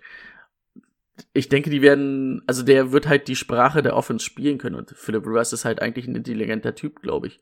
Also ein intelligenter Quarterback. Wie er privat so intelligent ist, weiß ich leider nicht. Guter Vater ist er. Gut, äh, wir, wir sind schon wieder bei einer Stunde. Ach, Herr Jemini. Ähm, wir sind die, haben die Running Backs übersprungen, warum auch immer. Ich glaube, wir sind irgendwie von Wegen dem Deep Passing Game. Ja, genau. Mm, Das hatten wir ja bei unserer Draft-Analyse schon angesprochen, das Problem mit Marlon Mack und Jonathan Taylor auf der Running Back-Position. Es wird euch beides nicht zufriedenstellen im Draft, glaube ich. Ähm, vierte Runde Marlon Mack viel zu früh dafür, dass er wahrscheinlich im Laufe des Jahres von Jonathan Taylor abgelöst wird oder sie sich das Backfield teilen. Siebte Runde für, oder sechste bis siebte Runde für Jonathan Taylor. Ähm, zu früh dafür, dass man nicht weiß, ob er tatsächlich gleich zu Anfang stark involviert sein wird. Oder wie seht ihr das? Und Also- wen würdet ihr, wenn, ziehen? Also ich habe bei ADP bei Marlon Mack sogar siebte Runde, also 70. Und bei Jonathan Taylor 63, also so sechste, also so sehr nah beieinander. Ähm, ich hatte letztes Jahr Marlon Mack. Ich ja, fand das Marlon ist wieder so, so eine Mischung, weil PPR ist Marlon Mack auch in der Ja. neunten oder sowas und ja, Standard er in der vierten. genau. Ja. Also es ist halt ähm, echt, ich verstehe es nicht ganz, was die Colts da planen, warum sie den gezogen haben, weil Marlon Mack ist natürlich echt, war letztes Jahr nicht schlecht, also hat mir super gefallen. Bei mir war Running Back Nummer eins, aber ich hatte auch Kack Running Backs, aber ich war zufrieden mit ihm. Hat er 1000 Yards gemacht, acht 1000 Touchdowns Yard, 8 Touchdown. Das ist geil. und, Gut. und das in 14 Spielen, ne? Also er hat ja zwei Spiele weniger gemacht. Ja, aber wir waren ja alle von Jonathan Taylor halt auch gar nicht so unangetan. Es ist halt ein, er ist halt ein sauguter Runner. Er wird halt ja auch nichts im, im Passing-Game geben. Dafür haben sie eine Keem Heinz. Der wird dann halt auch immer wieder seine Daseinsberechtigung haben als ähm, äh, Pass-Catching-Back. Und du hast vor allen Dingen natürlich eine mega gute Line, hinter der du läufst, ne? Mhm. Es ist eigentlich echt schade, dass man sich dafür einen entscheiden muss. Und ich würde wahrscheinlich sogar sagen, dass der Workhouse-Back dann Jonathan Taylor wird, weil sonst hätten sie ihn, glaube ich, nicht in der mhm. zweiten Runde gezogen.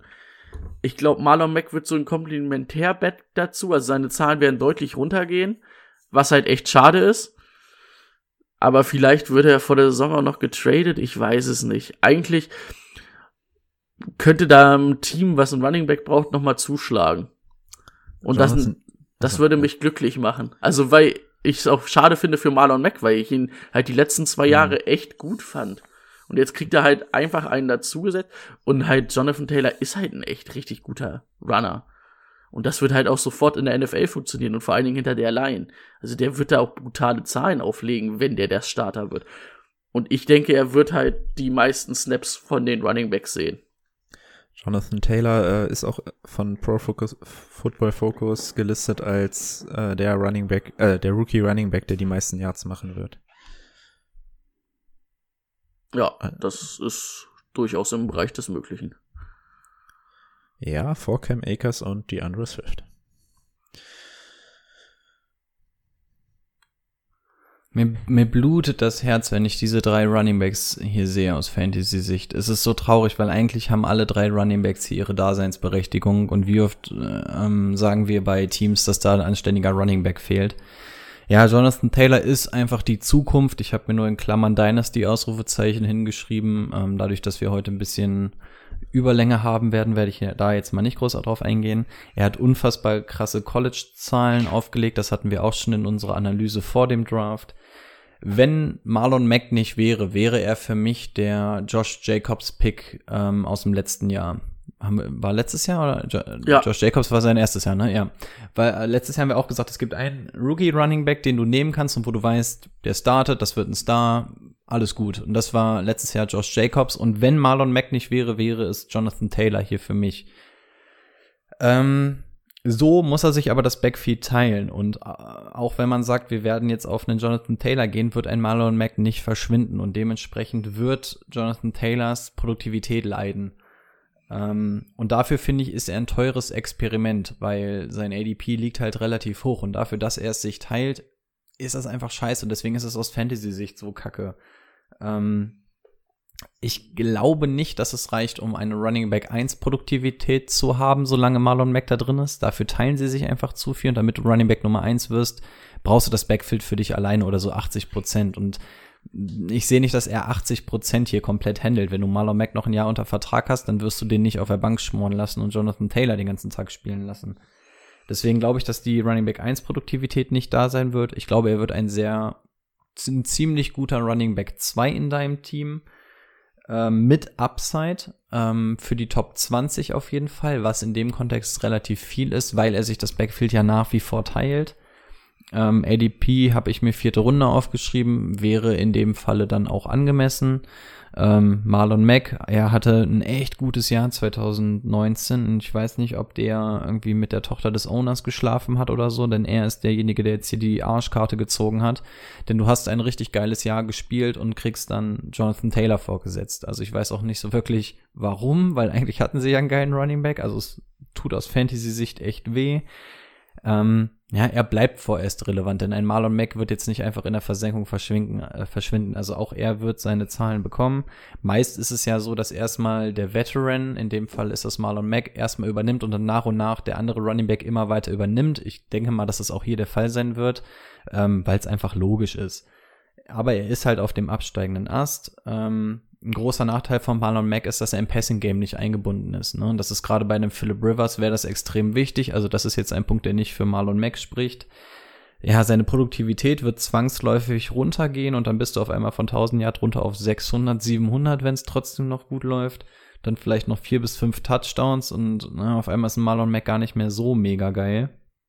ADP in der achten Runde habe ich mir aufgeschrieben, dafür, für die Zahlen, die er trotzdem machen könnte, wäre dann halt immer noch geil. Also wäre so der Kandidat, den ich mir vielleicht holen würde und dann früh traden würde, weil er am Anfang übernimmt und Jonathan Taylor dann irgendwann, ne? Also wenn du Glück hast, holst du dir den. Marlon Mack ist am Anfang ein bisschen besser und wir wissen, dass er auf dem absteigenden Ast sein wird.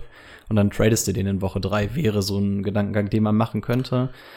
Ja, einfach schade mit Marlon Mack. Ja, außer du siehst halt wirklich irgendwie so die ersten drei Wochen. Aber das ist ja bei Running Backs immer nicht so das Problem wie bei Wide Receivern, die aus dem College kommen, weil das Run-Game ist ja relativ ähnlich immer. Bei den Wide Receivern hast du ja schon mal, dass die Probleme haben, sich dann an die Coverage und so zu, zu, zu gewöhnen, ne? Deswegen kannst du ja auch nicht davon ausgehen, dass dann irgendwie jetzt man sagt, ah, scheiße, das mit Jonathan Taylor funktioniert doch nicht im ersten Jahr. Und dass du dann auf einmal mit Marlon Mack in der siebten, achten Runde einen mega Stil hast, weil dann ist er halt immer noch Marlon Mack, der, der Starter wäre. Ja. Problem ist einfach, dass sie sich abwechseln werden, weil ja. so oder so wirst du beide spielen und das tut uns aus Fantasy-Sicht dann natürlich weh. Und zu Naim Heims habe ich mir noch ein bisschen was aufgeschrieben, ganz kurz. Ist für mich ein ganz sneaky Player, ähm, denn er ist der ähm, Passing Game Running Back. Und Rivers ist der King für Checkdown-Pässe. Also wie ich erinnere nur mal an Austin Eckler letztes Jahr. Also wenn Philip Rivers eine Sache mag, dann ist es ähm, einfach mal einen Checkdown zum Running Back rüber zu bewerfen. ADP 12, 12. Runde, das wäre für mich so ein klassischer Sleeper-Pick, wo du wirklich sagst, das könnte was werden, da brauchst du aber auch ein bisschen Glück dabei. Ähm, ja, also der hat einfach das Upside dadurch, dass er total in die Karten von dem Philip Rivers spielt und dann halt so diese Ergänzungswaffe zu den anderen beiden Ground Running Backs so ein bisschen wäre. Aber wahrscheinlich dadurch, dass wir hier schon zwei geile Running Backs haben, relativ ein ziemliches Gezocke, aber deswegen für mich so ein sneaky Running Back. Okay, schnell abgehakt. Die Tight Ends, wir haben schon angesprochen, Trey Burton ist dazugekommen. Die Nummer eins momentan war vermutlich immer noch Jack Doyle, wenn er fit ist. Wenn er fit ist, ist auch das Stichwort. Wenn euer Tight End verletzt ist und Jack Doyle gerade fit ist, dann könnte das vielleicht ein Ersatz sein, den ihr einfach mal Woche für Woche schaut, ob ihr den reinwerfen könnt. Ansonsten nichts für Fantasy Football. Ich hätte noch ein bisschen was, aber ich weiß, dass wir uns kurz fassen müssen. Von daher sage ich nur ja. okay. Dann äh, Trommelwirbel. Oh, Auslosung, ne? Es ist Zeit für die Auslosung. Dann machen wir die mal relativ kurz. Also wir, wir machen das ganz unromantisch. Ich habe hier unsere zwölf. Soll auch noch wer mitschreiben am besten, damit wir auch wissen, wie es war? Oh ja, das wäre geil, dann muss ich das nicht aufschreiben. Ich zerknüttel hier in der Zeit nochmal schnell Machst du? die Zettel. Ja, okay. ähm, also, ich habe mir jetzt hier aus der Küche einfach mal eine Salatschüssel gemopst, habe die Namen von unseren Teams einfach aufgeschrieben, ausgedruckt, gefaltet und so. Ihr könnt gerne einmal einen Blick reinwerfen. Es sind wirklich alles die gleichen Scheißzettel, alle gleich groß, alles sonst irgendwas. überall der gleiche Name drauf. überall der gleiche Name drauf. Ähm, äh, ja, also ja. ich hoffe, man traut es einfach zu, dass das mit wahren Dingern zugeht. Ne? Ich mache auch hier so, gucke euch die ganze Zeit dabei an. Und du hast auch sicher zwölf Zettel da drin, ja? Ähm, wir werden zum, also ich könnte jetzt noch mal durchziehen, aber wir können ja zum Schluss einfach gucken, ob noch ein Zettel drin bleibt. Okay. Die, die, die, Schüssel wird auch die ganze Zeit gesehen, ich greife Ich will nicht, rein. ich will nicht sagen, dass wir das mal vor ein paar Jahren hatten, dass da auf einmal ein Zettel gefehlt hat. Zettel gefehlt hat. Oh, das stimmt, da war mal was, ne? der hat sich dann in einen anderen Fahr. Ja, und der lag dann unterm Tisch oder so, als wir gedraftet haben. Ja. Ich hoffe, ich habe diesmal alles richtig gemacht. Ansonsten schneiden wir das, dass es passt. ähm, sagt mir schnell eure Wunschpositionen, nur damit, damit andere, die nicht in der Liga spielen, vielleicht mitfiebern können. Also ich wäre gerne. Ich nehme fünf. Fünf bis oh, acht. Nee, nee, ich nehme lieber acht. Ja, doch. Fünf acht. bis acht wäre ich gern. Damit man in der vierten neun. Runde dann wieder acht schnell dran ist. Ja, so fünf, vier, fünf ist fünf ist so ein Pick. Vier, fünf, sechs, das ist so. Ist nicht mehr geil. Fünf finde ich nicht mehr geil. Ich, dann bist du so ziemlich in der Mitte. Dann ne? hast du so also. den zweiten Wide Receiver oder den, den ersten, fünfte, ja. sechste ist so entweder ah nee. Alles unspektakulär. Ja, wir gucken einfach, wir lassen das Losglück entscheiden. So, irgendeiner hier, warte, ich gehe mit der Hand neu rein. So, irgendeiner darf jetzt Stopp, Stopp. sagen. So, Pick Nummer eins. Rico? Oh, Legion of Boom, das bin ich. Ja, Alter. Nein. Och nein, ey, ich sag gerade noch, dass ich. Ach, fuck. Na gut, dann habe ich Christian McCaffrey dieses Jahr. Ey, ich will nicht den ersten. Da kannst du in der ersten Runde Chris Carson ziehen. Ey. Ja, geil. Och Mann, das ist echt scheiße. Ja, back to back. Dann bin ich in der zweiten Runde der letzten. Ach, Kacke. Vor allem glaubt mir das doch wieder kein Spaß. Okay. Vor allen Dingen, alle, mal- Och, alle, würden sich, jetzt schon alle gelaufen, würden sich Alter. freuen so über den ersten Pick und so bei uns ist es so, oh, nicht den ersten Pick, Mann. Nee, nee, weil, weil ich halt weiß, was in der vierten Runde und so zu holen ist und da will ich so einen Sneaky Pick in der Mitte und, und weißt du, wenn du so der erste und letzte Pick bist, nicht nur, dass du Back-to-Back hast, was ich komplett scheiße finde, du, du bist auch noch relativ gefangen immer in deinem, weil du in der Runde den ersten, da den letzten, also ich finde, du bist nicht so sonderlich entscheidungsfrei. Soll ich eigentlich da, Och, kacke, das ärgert mich. Okay, sorry, gleich Christian. McCaffrey aufschreiben, damit wir auch wissen, wen du ziehst? Ja, ich, also sollte da nichts mehr passieren, sollte der Pick eigentlich fix sein, ne? Irgendeiner sagt Stopp? Stopp. Oh, ich hoffe, dass irgendwie ein Zettel fehlt oder so, dass ich neu auslose. Ja, er wirft gleich einen runter. Guck genau hin die ganze Zeit. Hammeringen Hornets, das ist Malte. Ach ja, die haben sich doch abgesprochen. Hornets. Ich glaube, das ist auch der Einzige, der in der Umfrage nicht mitgemacht hat. Der wartet bis Saisonstart, bis es losgeht. Vorher kümmert er sich nicht um Fantasy Football. Okay, einer sagt. Stopp. Hannover Bears. Oh. Das dürfte Alex sein. Äh, apropos, ähm, nächstes Jahr Ja, Derby. einer muss Stopp sagen. Ich krieg hier, Stopp. ich krieg hier eine Sehenscheidenentzündung. Green Bay Hickish. Oh, Das ist das vierte, das ne? wollte, den wollte ich Müsste haben. vier sein. Vierte ist okay. Green Bay. Auf vierte hätte ich dann lieber genommen, weil da wäre so Ezekiel Elliott und den mag ich eigentlich mehr als Christian McCaffrey. Hey, ja, lass doch mal in Trade-Gespräche gehen. Wir fragen mal, ob das erlaubt ist. Okay, ihr sagt Ihr seid, mal. wir sind die Commissioner. ich, ich bin der Commissioner, nicht wir. Okay. The Real Slim Brady, das ist, glaube ich, der neue Name von Lukas. Oh, the real Slim Brady. Ah, ich bin jetzt schon mit meiner Draft-Position nicht mehr d'accord. Ey, ich auch nicht, überhaupt nicht. Eins, ey. Ja, sagt einer? Stopp. Who that? Ja, das könnte ja wieder Elvin Kamara werden, ne? Könnte, er- könnte Glück haben. Diesmal braucht er nicht den ersten Pick. Stopp. Oh oh, wo ist? Skrlol. Das ist Robin. Wie schreibt man das? Und man, ich schreibe einfach Robin. und man sieht, ich, ich habe die Cars tatsächlich gezählt und eins zu eins abgeschrieben. Oh, ey, mir tut der Arm weh. Wie kann der davon wehtun? Stopp. Oh, mein Papa. Björn, letzter Pick Es oder wird was? jetzt mal langsam Zeit für mich. Red Sea. Ey. Uh. Viele sind nicht mehr drin. Naja, hast du den ersten und in der zweiten Runde, ist auch nicht schlecht. Stopp. Dann machen wir, dann mache ich hier hintereinander mit Brady immer. Dangerous Hawks. Danger Russ, also von Russell, ne? Danger Russ Hawks.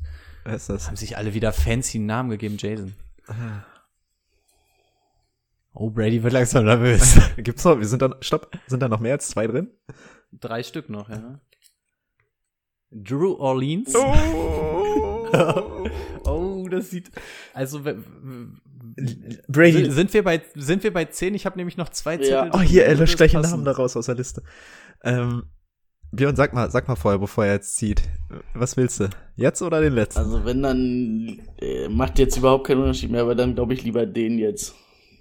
Okay. Okay, dann, dann sag jetzt einfach, willst du den linken oder den rechten Pick? Rechts.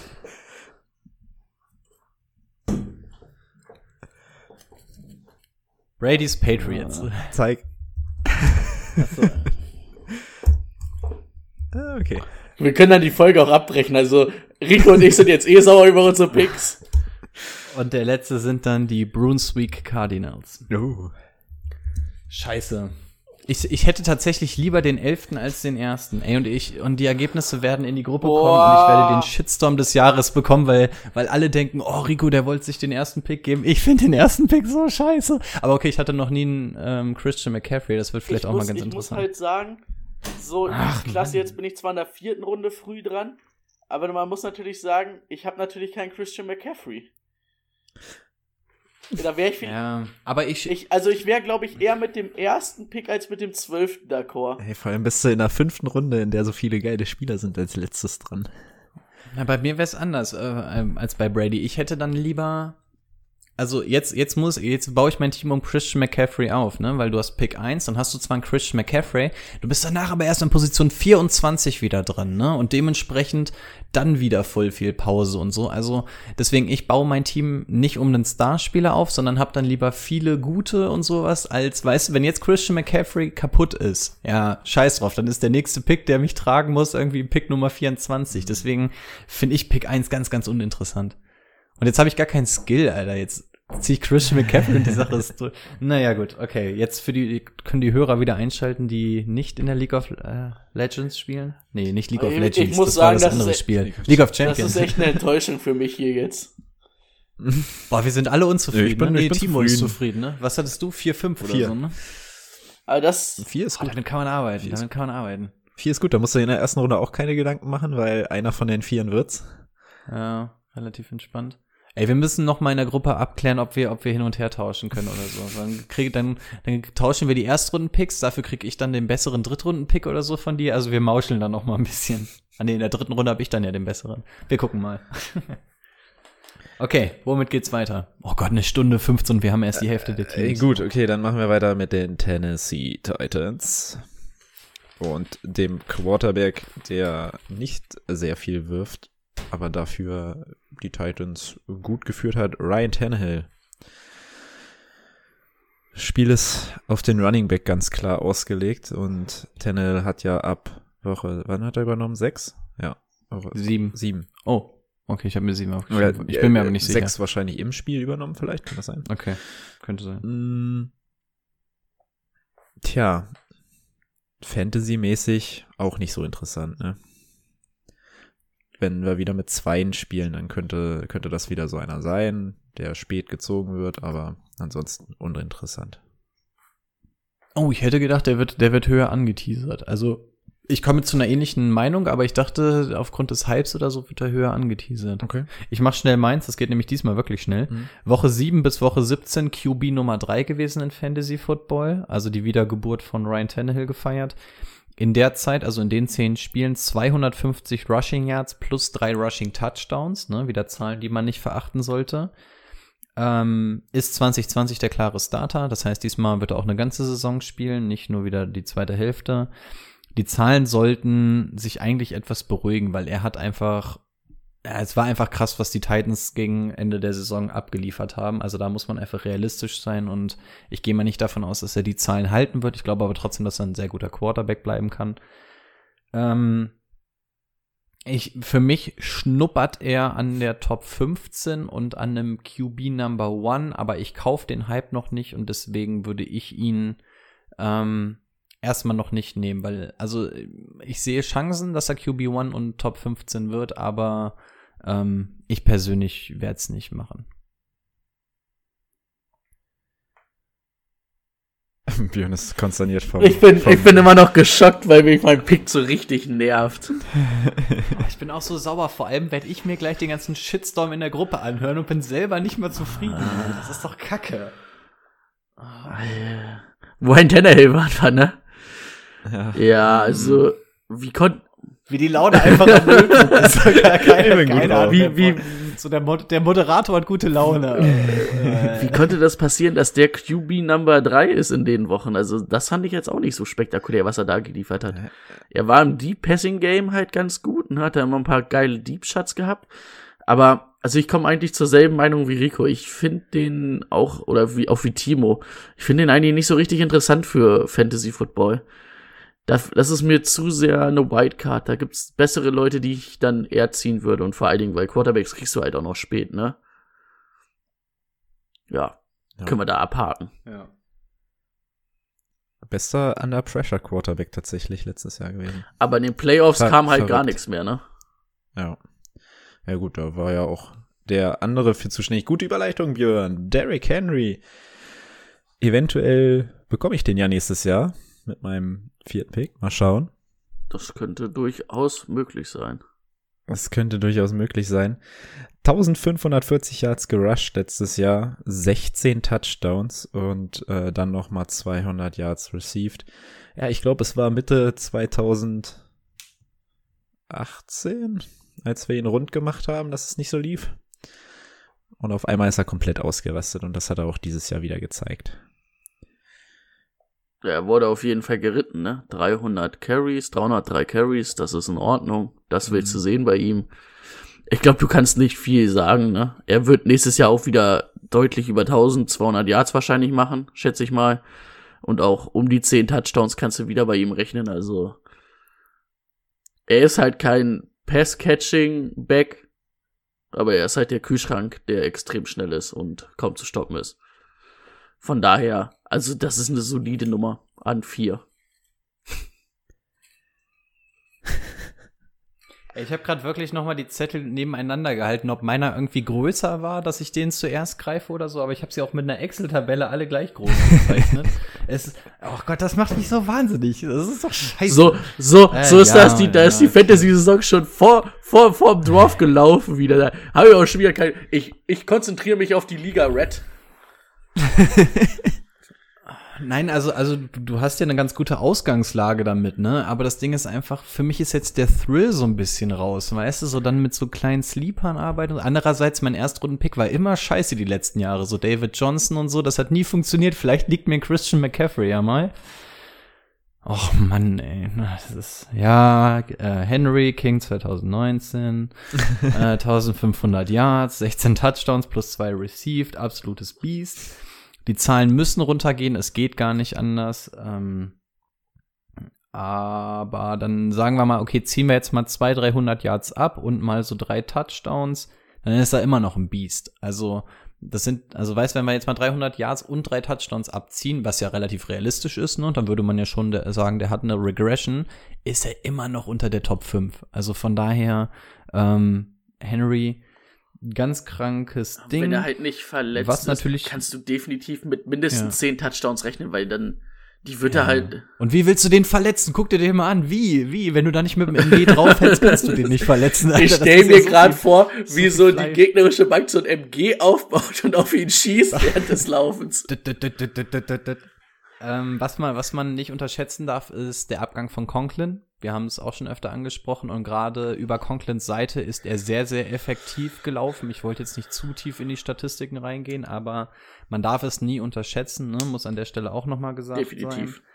sein. Ähm, ja, für mich ist er Running Back Nummer 5, fertig. Ähm, also selbst wenn er diese Regression hat, ist er trotzdem auf 5. Da kann man auch diskutieren, ob er dann vielleicht auf 4 ist, zumindest aus meiner Sicht, weil ich ja nicht der Alvin Kamara Fan bin, aber der hat nochmal ein krasses Receiving Game. Ähm, und deswegen hätte ich zum Beispiel auch gerne an 5 gepickt, weil ich dann die Wahl so zwischen den Spielern gehabt hätte, aber naja.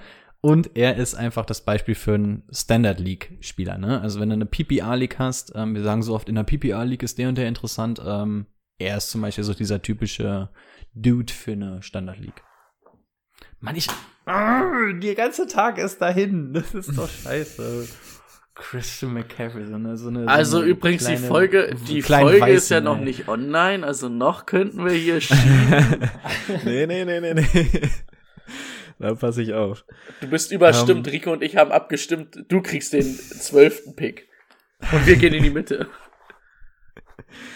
Gut, äh, wir haben gerade über ein absolutes Beast of Running Back gesprochen.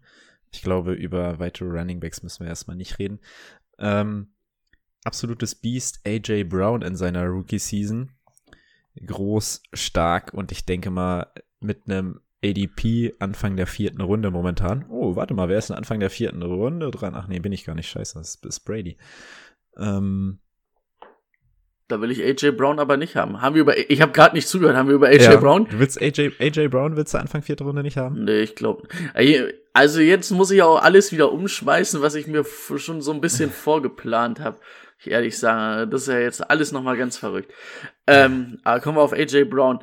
Ähm, kann dein Nummer zwei Receiver sein, aber ich finde, er ist halt so ein Big Play Receiver. Das siehst du halt deutlich. 52 Receptions, 1000 Yards. 1000 Yards sind richtig gut für einen Receiver.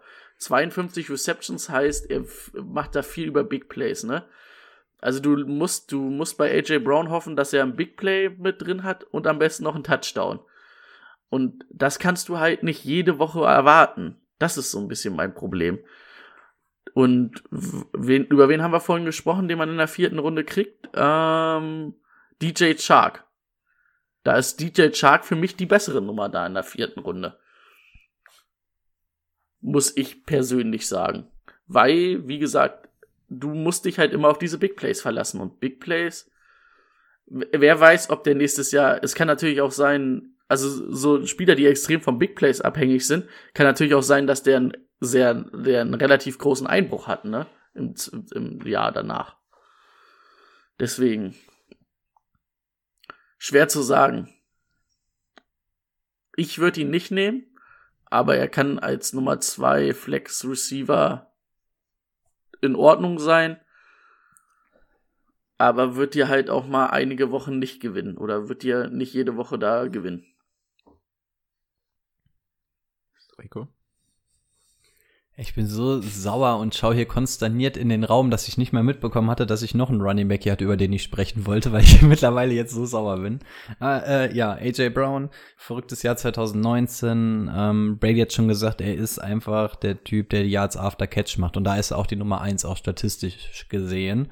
Und ähm, deswegen gebe ich Brady recht, dass er natürlich dieser Typ ist. Wenn die Dinger dann nicht ankommen, dann wird es natürlich auch schwer. Ähm, zwischen DJ Chuck und AJ Brown ich würde tatsächlich einen AJ Brown nehmen, was dann aber auch an meiner Vorliebe oder meiner Nichtliebe für DJ Chark liegt. Aber da spielst du natürlich mit dem Risiko, das stimmt. Da müsste man dann mal gucken. Wenn man natürlich so einen Scheiß-Pick hat wie Christian McCaffrey an eins und sein Team dann irgendwie ähm, risikomäßig nicht aufbauen kann, ne? Also ist halt auch wieder eine Strategie, wie man es machen kann. Ähm, ja, ich denke mal, die, die Touchdowns werden in etwa gleich bleiben, weil da war er ja schon echt gut mit acht Stück. Ich glaube, dass die Yards dann noch mal ein bisschen hochgehen werden, weil du einfach auch Tannehill über 16 Spiele bekommst und das hat ja funktioniert mit Tannehill zusammen. Ähm, ADP habe ich mir aufgeschrieben, liegt in der Ende vierten Runde und ich habe mir aufgeschrieben, solange der nicht in die zweite Runde oder Anfang dritte Runde geht mit dem ADP, ist es mein Typ. Jetzt muss ich überlegen, zweite bin ich spät dran, dritte erste, okay, dann wäre er für mich ja erst mit dem letzten Pick der vierten Runde wieder verfügbar. Ähm, oh, das wird jetzt alles so konkret, ne? Du kannst jetzt wirklich so gucken, wann du welche Spieler kriegen könntest, weil du weißt, wann du dran bist. Ähm, ja, also sofern er nicht Anfang zweite, äh, Ende zweite, Anfang dritte weggeht, würde ich ihn mir auf jeden Fall in Kader holen. Bei wem warst du jetzt gerade? Du warst noch bei AJ, AJ, AJ Brown. Brown. Okay. Mm, du wolltest noch auf Darrington Evans eingehen. Den, ja, müssen wir den, jetzt nicht, den Rookie. Ähm, ja, wird wahrscheinlich ein bisschen die äh, Entlastung von Henry abnehmen. Ein bisschen mehr im Catch Catching Game drin sein. Receiving Game. Bringt einfach in Receiving Game, ja. bringt, bringt sehr interessante Fähigkeiten mit, finde ich. Ist stand jetzt einfach der Handcuff von Henry. Ähm, für die Dynasty könnte er vielleicht noch ein bisschen interessanter werden, ne? weil Henry ja auch unter seinem Franchise-Tag spielt und eventuell keinen langfristigen Vertrag bekommt. Das wäre im Endeffekt auch alles gewesen. oh, Entschuldigung. Okay. Macht gar nichts. Corey Davis letztes Jahr ja, Erstrunden-Pick 2017 von den Titans gewesen. Die Titans mögen ihn, aber mögen reicht halt nicht, ne? Weiß auch jemand zufällig, was für eine Pick-Nummer er war? Fünfte. Der war, der das war ist krass, oder? Der fünfte Overall-Pick. Fünfte. Hm. Und der ja, spielt ja, Fantasy-mäßig. Kopfschütteln, hm. Kopfschütteln von uns drei bezeichnet das ganz gut, finde ich. Ja. Der spielt. Ich sehe auch keine Gründe für einen Breakout. Ist für mich so ein John Ross. Ja. Nur nicht so schnell. Das einzig Gute für ihn ist, dass er erst 25 ist, ne? Also da er hat zumindest noch irgendwie die Chance, sich nochmal zu zeigen, aber einfach eine traurige Geschichte, wenn du siehst, dass der der Fifth Overall Pick war. Da weißt du, wie schlecht das äh, die Receiving-Klasse in dem Jahr war. Ja, absolut. äh, letzter Spieler, also wahrscheinlich letzter Spieler, falls ihr keinen weiteren habt, Juno Smith. Der Tight End auch relativ schnell, denke ich, abgehakt. Nach drei durchschnittlichen Jahren wird er auch nicht interessanter. Man muss natürlich sagen, ähm, der, äh, wie heißt er mit Vornamen? Walker ist auf jeden Fall ja weg. Hm. Der immer ein sehr solider, sehr, eigentlich kein schlechter Titan war. Und jetzt ist Juno Smith natürlich der erste Tight End. Das muss man natürlich sagen. Und ich finde zumindest die athletischen Fähigkeiten, die er mitbringt fürs Receiving Game, sehr gut. Also es kommt natürlich immer ein bisschen drauf an, wie sie ihn einbinden. Aber es gab halt auch immer mal wieder Spiele, wo sie ihn sehr gut eingebunden haben. Und ich hoffe jetzt, wenn er die Nummer eins ist, dass sie ihn vielleicht ein bisschen besser einbauen, weil dann finde ich ihn eigentlich nicht uninteressant, weil er halt einfach das berühmte Toolset mitbringt, um ein guter äh, Receiving Titan in der Liga zu sein. Und den, ich habe mir jetzt kein ADP aufgeschrieben, aber den wirst du wahrscheinlich sehr spät kriegen, vielleicht sogar undrafted. Ist eine Möglichkeit, wenn man sich noch einen Titan auf die Bank setzen will, für mich, den man sich vielleicht noch auf die Bank setzen kann. Und dann mal gucken, was das Jahr geht.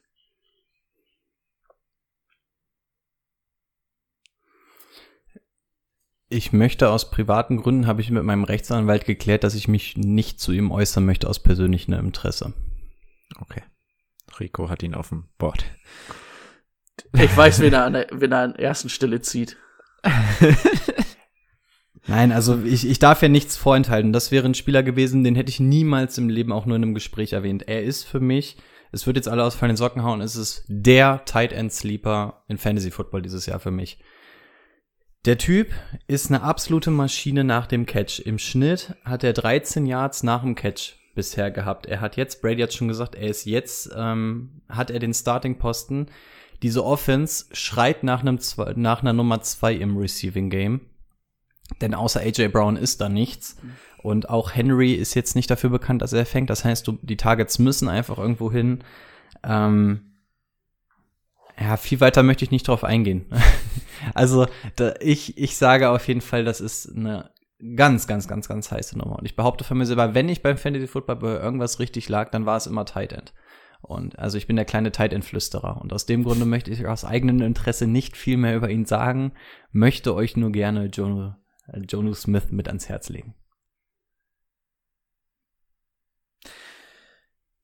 Dann können wir jetzt zum letzten Team kommen und zu einem Quarterback, zu dem Rico schon vorher gesagt hat, dass er sich auf ihn vorbereitet hat. Haben Deswegen die darfst du jetzt auch mal Titans oder haben die Texans letztes Jahr die Division gewonnen? Die Texans. Aber die. Äh, ich glaube auch. Ja, ja, stimmt, die Titans sind ja in die. Die waren beide. Ah, ja, ja, ich. Äh, Wildcard, kannst du dich erinnern? Nee, äh, das habe ich aus meinem Kopf gestrichen, was da passiert ist. haben, die, haben die in der Wildcard gespielt? Haben die gewonnen? Äh, äh, ja, die haben da so einen kleinen Spaßausflug gemacht. Um, um die Brücke zu schlagen, auch für die Texans, ähm, die möchten sich auch, glaube ich, nicht an die Playoffs erinnern. Das war, ging nämlich auch übel zu Ende gegen die Chiefs. Die haben doch so krass geführt oder so, ne? Und dann sind sie komplett, und dann sind sie komplett untergegangen, dass das Feuerwerk leer war. Das war doch das Spiel, ja. ne? Mhm. Ja. Ähm, ja, also nicht, dass ich jetzt so mega viel zu dem ähm, Quarterback vorbereitet hat. Es ging nur, dass ich ähm, nur zwei Spieler vorbereitet habe und den Rest heute Morgen gemacht habe, weil ich ein bisschen spät dran war. Ähm, ja, das Sean Watson, meiner Meinung nach müssen wir nicht über die Zahlen von 2019 diskutieren. Ähm, die größte Diskussion ist hier einfach, dass der Andrew Hopkins weg ist. Punkt. Also ich finde über die Zahlen, wir wissen alle, was wir an dem D-Hop, äh, D-Hop, ähm, an ähm, Deshaun Watson haben. Ich überspringe die Zahlen jetzt wirklich. Ähm, Rushing-mäßig, aber auch in einer ganz großen Liga sieben Rushing-Touchdowns und 300, so viel zum Thema, ich überspringe die Zahlen. Sieben Rushing-Touchdowns und über 400 Yard gerusht. Ne? Also jeder, der ähm, Kopf rechnen kann, kann gerne mal die Zahlen überschlagen und dann mal rechnen, wie viele Punkte der nur mit dem Rushing-Game gemacht hat, was du dann quasi mal vom Passing-Game runterrechnen kannst, was er weniger machen muss, als dass er dann trotzdem noch auf der gleichen Ebene landet. Ähm, ja, das ganz große Problem ist, dass diese Super Nummer eins für ihn jetzt fehlt. Das tut ähm, Deshaun Watson natürlich am allermeisten weh bei den Texans. Ja, Brandon Cooks ist jetzt dazugekommen, aber Brandon Cooks ist natürlich kein DeAndre Hopkins, da brauchen wir nicht drum rumreden. Watson bleibt für mich ein Top-Fantasy-Quarterback, allein wegen den Rushing-Abilities und ich weiß einfach, dass Watson ein absolut fähiger Quarterback ist. Er gehört von seinen Fähigkeiten her zu einem der Top-Quarterbacks. Ähm, es tut ihm jetzt natürlich weh mit D-Hop, aber naja. Ähm, ich glaube, dass ihm der Abgang die Elite-Klasse eventuell kosten könnte als Quarterback, einfach weil er jetzt der Alleinunterhalter in diesem Team so ein bisschen ist. Ähm, aber er ist immer noch einer der ganz, ganz großen Namen, wenngleich er vielleicht aus der Elite fällt, was nicht sein, äh, sein Verschulden ist, sondern einfach anhand der Umstände liegt, was insbesondere ein Bill O'Brien zu verzapfen hat. Ähm, ja, ansonsten, die Zahlen sollten gematcht werden von dem, was er letztes Jahr hat, so oder so, auch wenn er den Alleinunterhalter macht. Und für mich ist er auf jeden Fall in der Top 8 Und das sagt einfach alles, wenn DeAndre Hopkins weg ist und er für mich trotzdem in der Top 8 landet, ähm, brauche ich, glaube ich, nicht mehr dazu sagen, wie gut ich Deshaun Watson finde. Ja. Haken hinter. Okay. Ist auch meine Meinung. Haken, Haken hinter. Meine Meinung. Ja, es ist ein neuer Running Back an Bord. David Johnson. Über den Trade haben wir lange genug gesprochen. Was erwartet ihr von David Johnson dieses Jahr? Also ADP-mäßig ist er momentan Anfang dritte Runde. Guckt, guckt mal bitte nur, was in der WhatsApp-Gruppe von der League of Legends, äh, League of Champions abgeht, ohne dass ich gesagt hat, wer, äh, dass ich den Nummer 1 Pick habe. Ich werde jetzt schon als Nordkorea-Diktator und so beschimpft, obwohl ich noch nicht mal was gesagt habe. Also da, da siehst du schon, wie die ungefähre Stimmung ist, ungefähr gegen den Commissioner so gut wie gegen Roger Goodell. Und, und da darf ich dann nachher verkünden, dass ich den Nummer 1 Pick habe. Das würde richtig gut ankommen. Herrlich. Sorry, jetzt habe ich irgendwie voll reingequatscht, ne? Kein Ding. Ich weiß noch nicht mal, was die Frage David Johnson. Ist, falls eine Frage gestellt wird. David, David soll ich zu David Johnson was sagen? Dein David Johnson, bitte. Ja, ähm, erstmal, es wurde kein Running Back gedraftet. Ähm, also die Texans haben sich wirklich im, quasi nur David Johnson geholt. Das spricht natürlich für David Johnson, zeigt einfach, dass er dieser Wunschspieler ist, was die ganze Zeit schon bei den Texans verlautet wurde. Er ist der Wunschspieler, sie wollen ihn unbedingt haben. Das gibt ihm natürlich erstmal so ein bisschen Rückendeckung. Er ist ein Three-Down-Back, er ist die klare Nummer eins in diesem Backfield, das heißt, die Voraussetzungen gefallen einen schon mal. Ja, David Johnson, äh, Johnson ist ein Schatten seiner selbst, ne? Also die Zahlen, die jetzt 2016, 2017 oder wann das war, da ist er nie wieder rangekommen, was quasi immer an Verletzungen, ähm, immer den Verletzungen geschuldet ist wenn ein David Johnson fit ist, wissen wir alle, zu was er in der Lage ist. Der Start ähm, in die letzte Saison, auch da war er Running Back Nummer 4, bis er sich verletzt hat und dann nicht mehr zurückkam. Also wenn David Johnson fit ist, ist er einfach einer dieser Elite Running Backs. Die Frage ist nur, wie viele Spiele kriegst du von David Johnson? Das einzig Gute ist, dass sein ADP jetzt allein durchs letzte Jahr und den Trade bis Mitte dritte Runde runtergerutscht ist. Das heißt, wir haben jetzt nicht mehr die Diskussion, ah, ist er diesen First-Round-Pick wert? Kriegt man ihn vielleicht in der zweiten? Das heißt, sein ADP spielt uns jetzt zumindest so ein bisschen in die Karten. Wir sprechen hier von einem ADP in der Mitte dritte Runde für einen Starting Running Back, der es eigentlich kann. Das einzige Negative ist halt einfach seine Verletzungshistorie. Und von daher würde ich ihn als Value bezeichnen, weil Mitte dritte Runde so ein Spieler, das mit den Verletzungen muss halt jeder für sich selbst entscheiden. Ähm, er ist meiner Meinung nach besser als Carlos Hyde, der da letztes Jahr auch über 1000 Yards abgerissen hat. Von daher denke ich mal, sollten die Zahlen für ihn auch stimmen.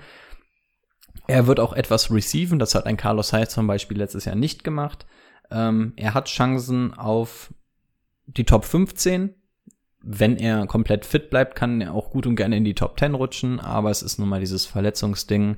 Und ähm, ja, also Top 20 sollte safe drin sein, weil ich mal erwarte, dass er zumindest seine 10, 11, 12 Spiele macht und selbst die könnten reichen, um in die Top 20 zu kommen. Aber ähm, auf den David Johnson sich gerade, wenn es zu den Playoffs hingeht, zu verlassen aus Fantasy-Sicht ist nicht schön. Von daher soll das jeder für sich selbst entscheiden.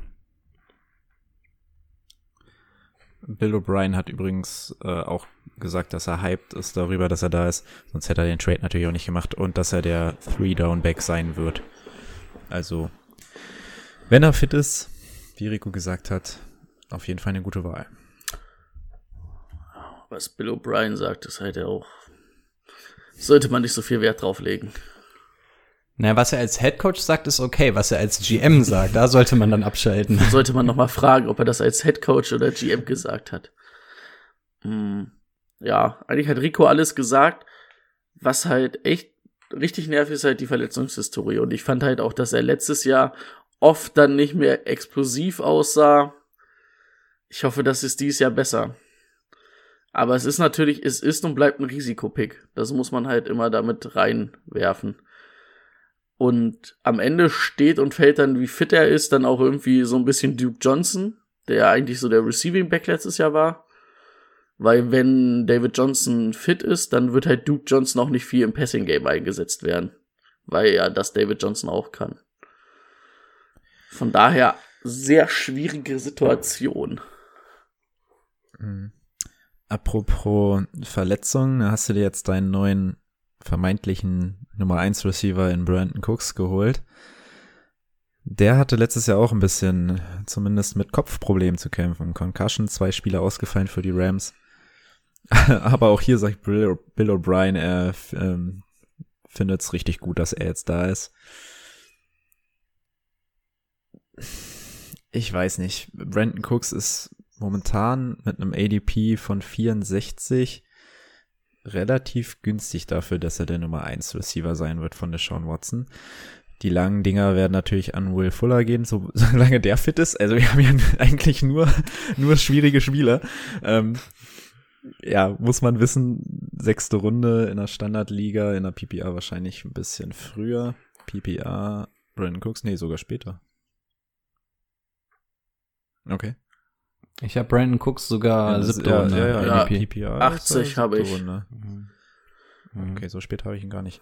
Ähm, ja, aber dafür dann den Nummer 1 Receiver des Teams zu bekommen, der die letzten Jahre ist halt, also die letzten beiden Jahre ist er eigentlich nicht viel ausgefallen, bis auf seine Concussion halt. Ja, aus NFL-Sicht würde ich halt erstmal sagen, klasse, hast du ein Team mit ganz vielen Nummer 2 Receivern da. Ja, Aber du gibst halt auch den Nummer 1 Receiver und wahrscheinlich den besten Receiver der Liga oder einen der Top 3 Receiver ab. Ja, und holst dir nochmal eine Nummer 2. Äh, Weltklasse. Äh, vor allen Dingen Brandon Cooks ist ja eigentlich auch eher so ein Deep Threat schneller Receiver, ne? Also hast du eigentlich mit Will Fuller und ihm zwei gleiche Typen irgendwie im Dings. Wir hatten es, glaube ich, mal beim Trade gesagt. Hätten sie die Andre Hopkins behalten und Brandon Cooks dazugeholt, Weltklasse. Aber so.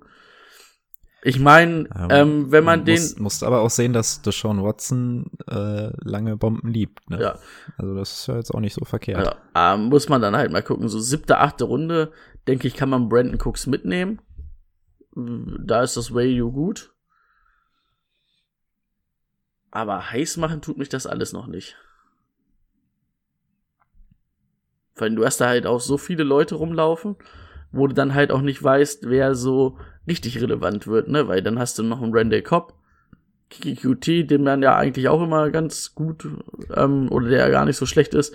Dann hast du aber auch noch einen Also, Kenny Stills. Ich, ich wollte gerade sagen, da geht doch Rico gleich drauf ein, auf Kenny. Nee? Okay. Ja, also gehe ich drauf ein, aber Okay. Hm. Ja. Also alles so Ach so, semi ich muss mein, ich muss meinen Kram ja noch abfeuern, fällt mir gerade ein. Ne? Ich habe mich schon so zurückgelehnt. Ähm, ja, Brandon Cooks, 1000 Yards abgeliefert in vier von sechs Saisons, ähm, ist sein viertes Team mit 26. Er ist ein guter Wide Receiver, das kann man ihm nicht absprechen. Ne? Er hat einen sehr guten Quarterback. Das Problem ist halt einfach nur, er ist kein D-Hop, ne? Also wie Brand, äh, wie Brady, Brady schon gesagt hat, ähm, wenn er neben einem D-Hop gewesen wäre, wäre es natürlich deutlich geiler gewesen. So jetzt als Nummer eins. Ich finde, Brandon Cooks ist auch so ein bisschen zu bemitleiden. So mit 26 dein viertes Team und du wirst immer so ein bisschen als Nummer eins, ähm, obwohl du eigentlich nicht die Nummer eins bist, hin und her getradet und so. Also ist irgendwie auch eine Scheißsituation für ihn. Aber ADP, siebte Runde, kann man auf jeden Fall mitarbeiten.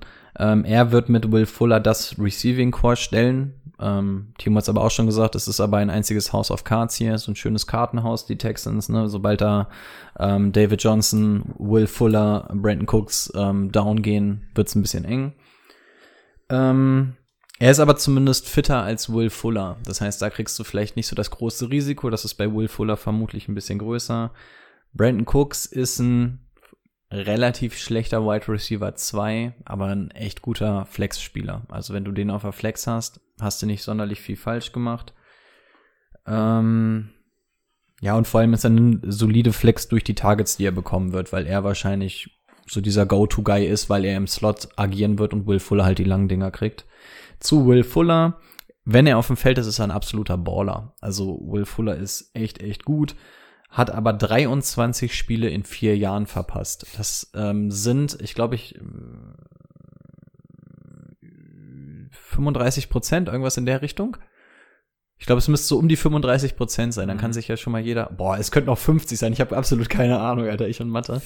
Wie viel sind Ähm, ausgefallen? 23 Spiele. 24. 23 in vier Jahren. Und wir gehen jetzt mal von 17 Spielen beziehungsweise 16 Spiele für Fantasy Football aus. Fünf Spiele. Boah, ich blamier mich jetzt richtig.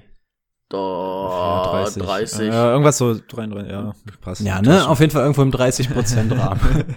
also sagen wir mal, jedes dritte Spiel ist er ungefähr nicht dabei Mhm. in den letzten vier Jahren. Also das zeigt einfach schon, wie anfällig er ist. Ähm, Mitte Runde 8 in einem Receiving Core, was so ein bisschen nach einer Nummer 1 sucht, was das Erbe von DeAndre Hopkins sucht. Wir haben hier mit DeAndre Hopkins, glaube ich, 150 Targets oder so, die weggehen. Die müssen irgendwie anders gefüllt werden. Also Will Fuller ist für mich so ein Value slash Sleeper Pick in der Mitte der achten Runde, aber auch genauso ein Ri- Risikopick. Ähm, also wenn der wirklich auf dem Feld steht und du den in der achten Runde kriegst und der seine 10, 11, 12 Spiele macht, hast du da einen richtig guten Pick gelandet, meiner Meinung nach. Ähm, ja, er ist halt das Risiko durch diese Verletzungen, aber er wird eine ähnliche Produktiv wie, Produktivität wie Brandon Cooks meiner Meinung nach an den Tag legen.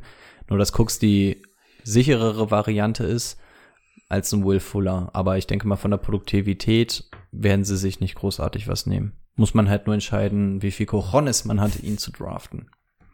Johannes. Darren Fels, Tight End.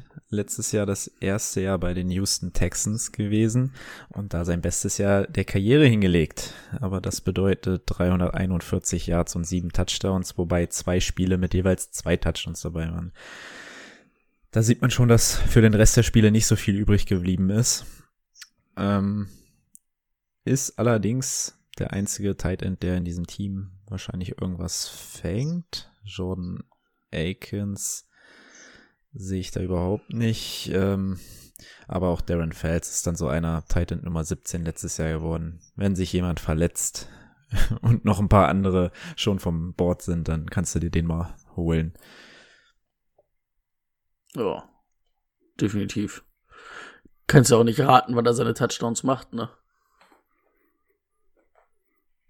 Ich habe mir auch aufgeschrieben, von dem kriegst du keine Yards, von dem kriegst du keine Targets. Ja. Aber er ist mit DJ, äh, mit David Johnson zusammen die größte Red Zone-Waffe, die sie wahrscheinlich haben. Von daher wird er so ein Streamer, so ein Weekly-Streamer, weil den willst du nicht die ganze Saison haben. Und bei dem, das wäre so dieses typische Matchup, wenn du siehst, äh, Texans spielen gegen eine anfällige Red Zone-Defense, dann kannst du mal drauf bauen, wenn du eh gerade auf der Suche bist. Und ansonsten würde der mich nicht groß interessieren. An der, an der Sache noch zwei Sachen hätte ich noch. Zum einen passt bitte auf, wenn ihr im Draft seid. Ähm, beide Running Backs werden mit D. Johnson abgekürzt. Und nicht, dass ihr dann auf einmal Duke Johnson in der dritten Runde zieht oder so. Äh, nur noch als kleiner Hinweis, ich bin beim Mock Draft nämlich fast drauf reingefallen. Und ich würde noch gerne zwei Sätze zu den Right Receivern sagen, die dahinter noch sind. Wäre ja schade, wenn man jetzt als Houston Texans Fan hier einschaltet und dann hört man über die nichts. Äh, Randall Cobb habe ich mir drauf geschrieben, wenn man auf die Verletzung von Will Fuller baut, dann ist er auf jeden Fall auf der Watchlist, ne? ADP 16. Runde, der wird wahrscheinlich auch undrafted durchgehen. Das heißt, wenn ähm, Will Fuller den typischen Will Fuller macht, dann kann man auf jeden Fall mal zuschlagen. Und Kenny Stills, ADP 19. Runde, pff, der Grund, weil er lang geht, genau wie Cooks und Fuller und dafür ist er die klar schlechteste Option von den ganzen. Jetzt bin ich durch. Und damit sind auch wir durch. Boah, das war eine Folge. Und ich habe immer noch schlechte Laune. Ja, das hat man, also den zweiten Teil hat man gemerkt, wir hätten, wir hätten den oft am Ende machen sollen. Man hat, Ja. man hat es euch angemerkt. Oh, okay. Oh, diese Division-Analysen, die schlauchen aber auch, ne? Sie sind auch echt lang, aber einmal im Jahr muss zu jedem Team einmal ausführlich was gesagt werden. Zwei Wochen müssen die Leute dann noch durch, ne? Dann gibt's wieder kürzere Folgen, weil wir uns wieder andere Sachen nehmen. Aber in dem Falle, da müssen sie durch, oder? Da müssen sie durch und da müssen sie auch noch einmal abstimmen. Einmal müssen sie noch, ja. Er wird wahrscheinlich eher auf die AFC, weiß ich was, nicht East rauslaufen. Die andere. East und West haben wir noch. Ähm, und die sind tatsächlich in den Umfragen relativ gleich. Ich glaube, die East hat einen ganz leichten Vorteil zur West. Die Leute wollen die Chiefs nicht hören. Oder das, Beste zum Schluss, wer weiß. Ja. Mach, die äh, Auslosung für Rot und Blau machen wir dann auch hier so in dem Rahmen, ja? Ja, je, au- außer es kommt jetzt der Mega-Shitstorm auf uns zu, was jetzt ähm, zum einen an Plagiatsvorwürfen oder ähm, Schiebung wahrscheinlich reinkommen wird. Wenn jetzt nicht alle sagen, das ist ein komplett beschissenes System, könnten wir das jetzt gerne Woche für Woche machen. Dann könnten wir nächste Woche zum Beispiel die Blue machen, danach die Woche die Red. damit alle rechtzeitig Bescheid wissen. Wir sind ja zeitlich echt noch sehr, sehr früh dran. Das stimmt. Ja. Und ansonsten, wenn ihr Leute habt, wie immer, rührt die Werbetrommel, damit wir eventuell noch, noch die Green voll bekommen. Ja. Ja. Und folgt uns bei Twitter. Twitter macht mir voll Spaß, was, was, was zu posten. Ich glaube, ich werde mich da richtig ausleben. Ich glaube, da wird es auch richtige hinter den Kulissen Bilder von Timo geben und so in Unterhose und so, wenn er hier rumrennt. Okay. Da wird es, glaube ich, die miesesten Insider geben. Direkt 1000 Follower. Timo in Unterhose. das wollen sie sehen. Okay. Ja, Ich bin immer noch sauer. er ist immer noch so. Björn sagt gar nichts mehr seit einer Stunde. Er ist fertig. El elf und eins, ne? Die Nummer eins und die Doppel eins. Ja. Genau, macht, äh, Ja, macht gut, einfach äh, keinen Spaß. Bevor wir das hier Nur- noch un nur eins unnötig in die Länge unserem ziehen, sage ich jetzt Ciao. Auch im Namen von Björn. Auf Wiedersehen. Als erstes will ich Tschüss sagen. ja gut, komm, haut rein, es wird nicht besser.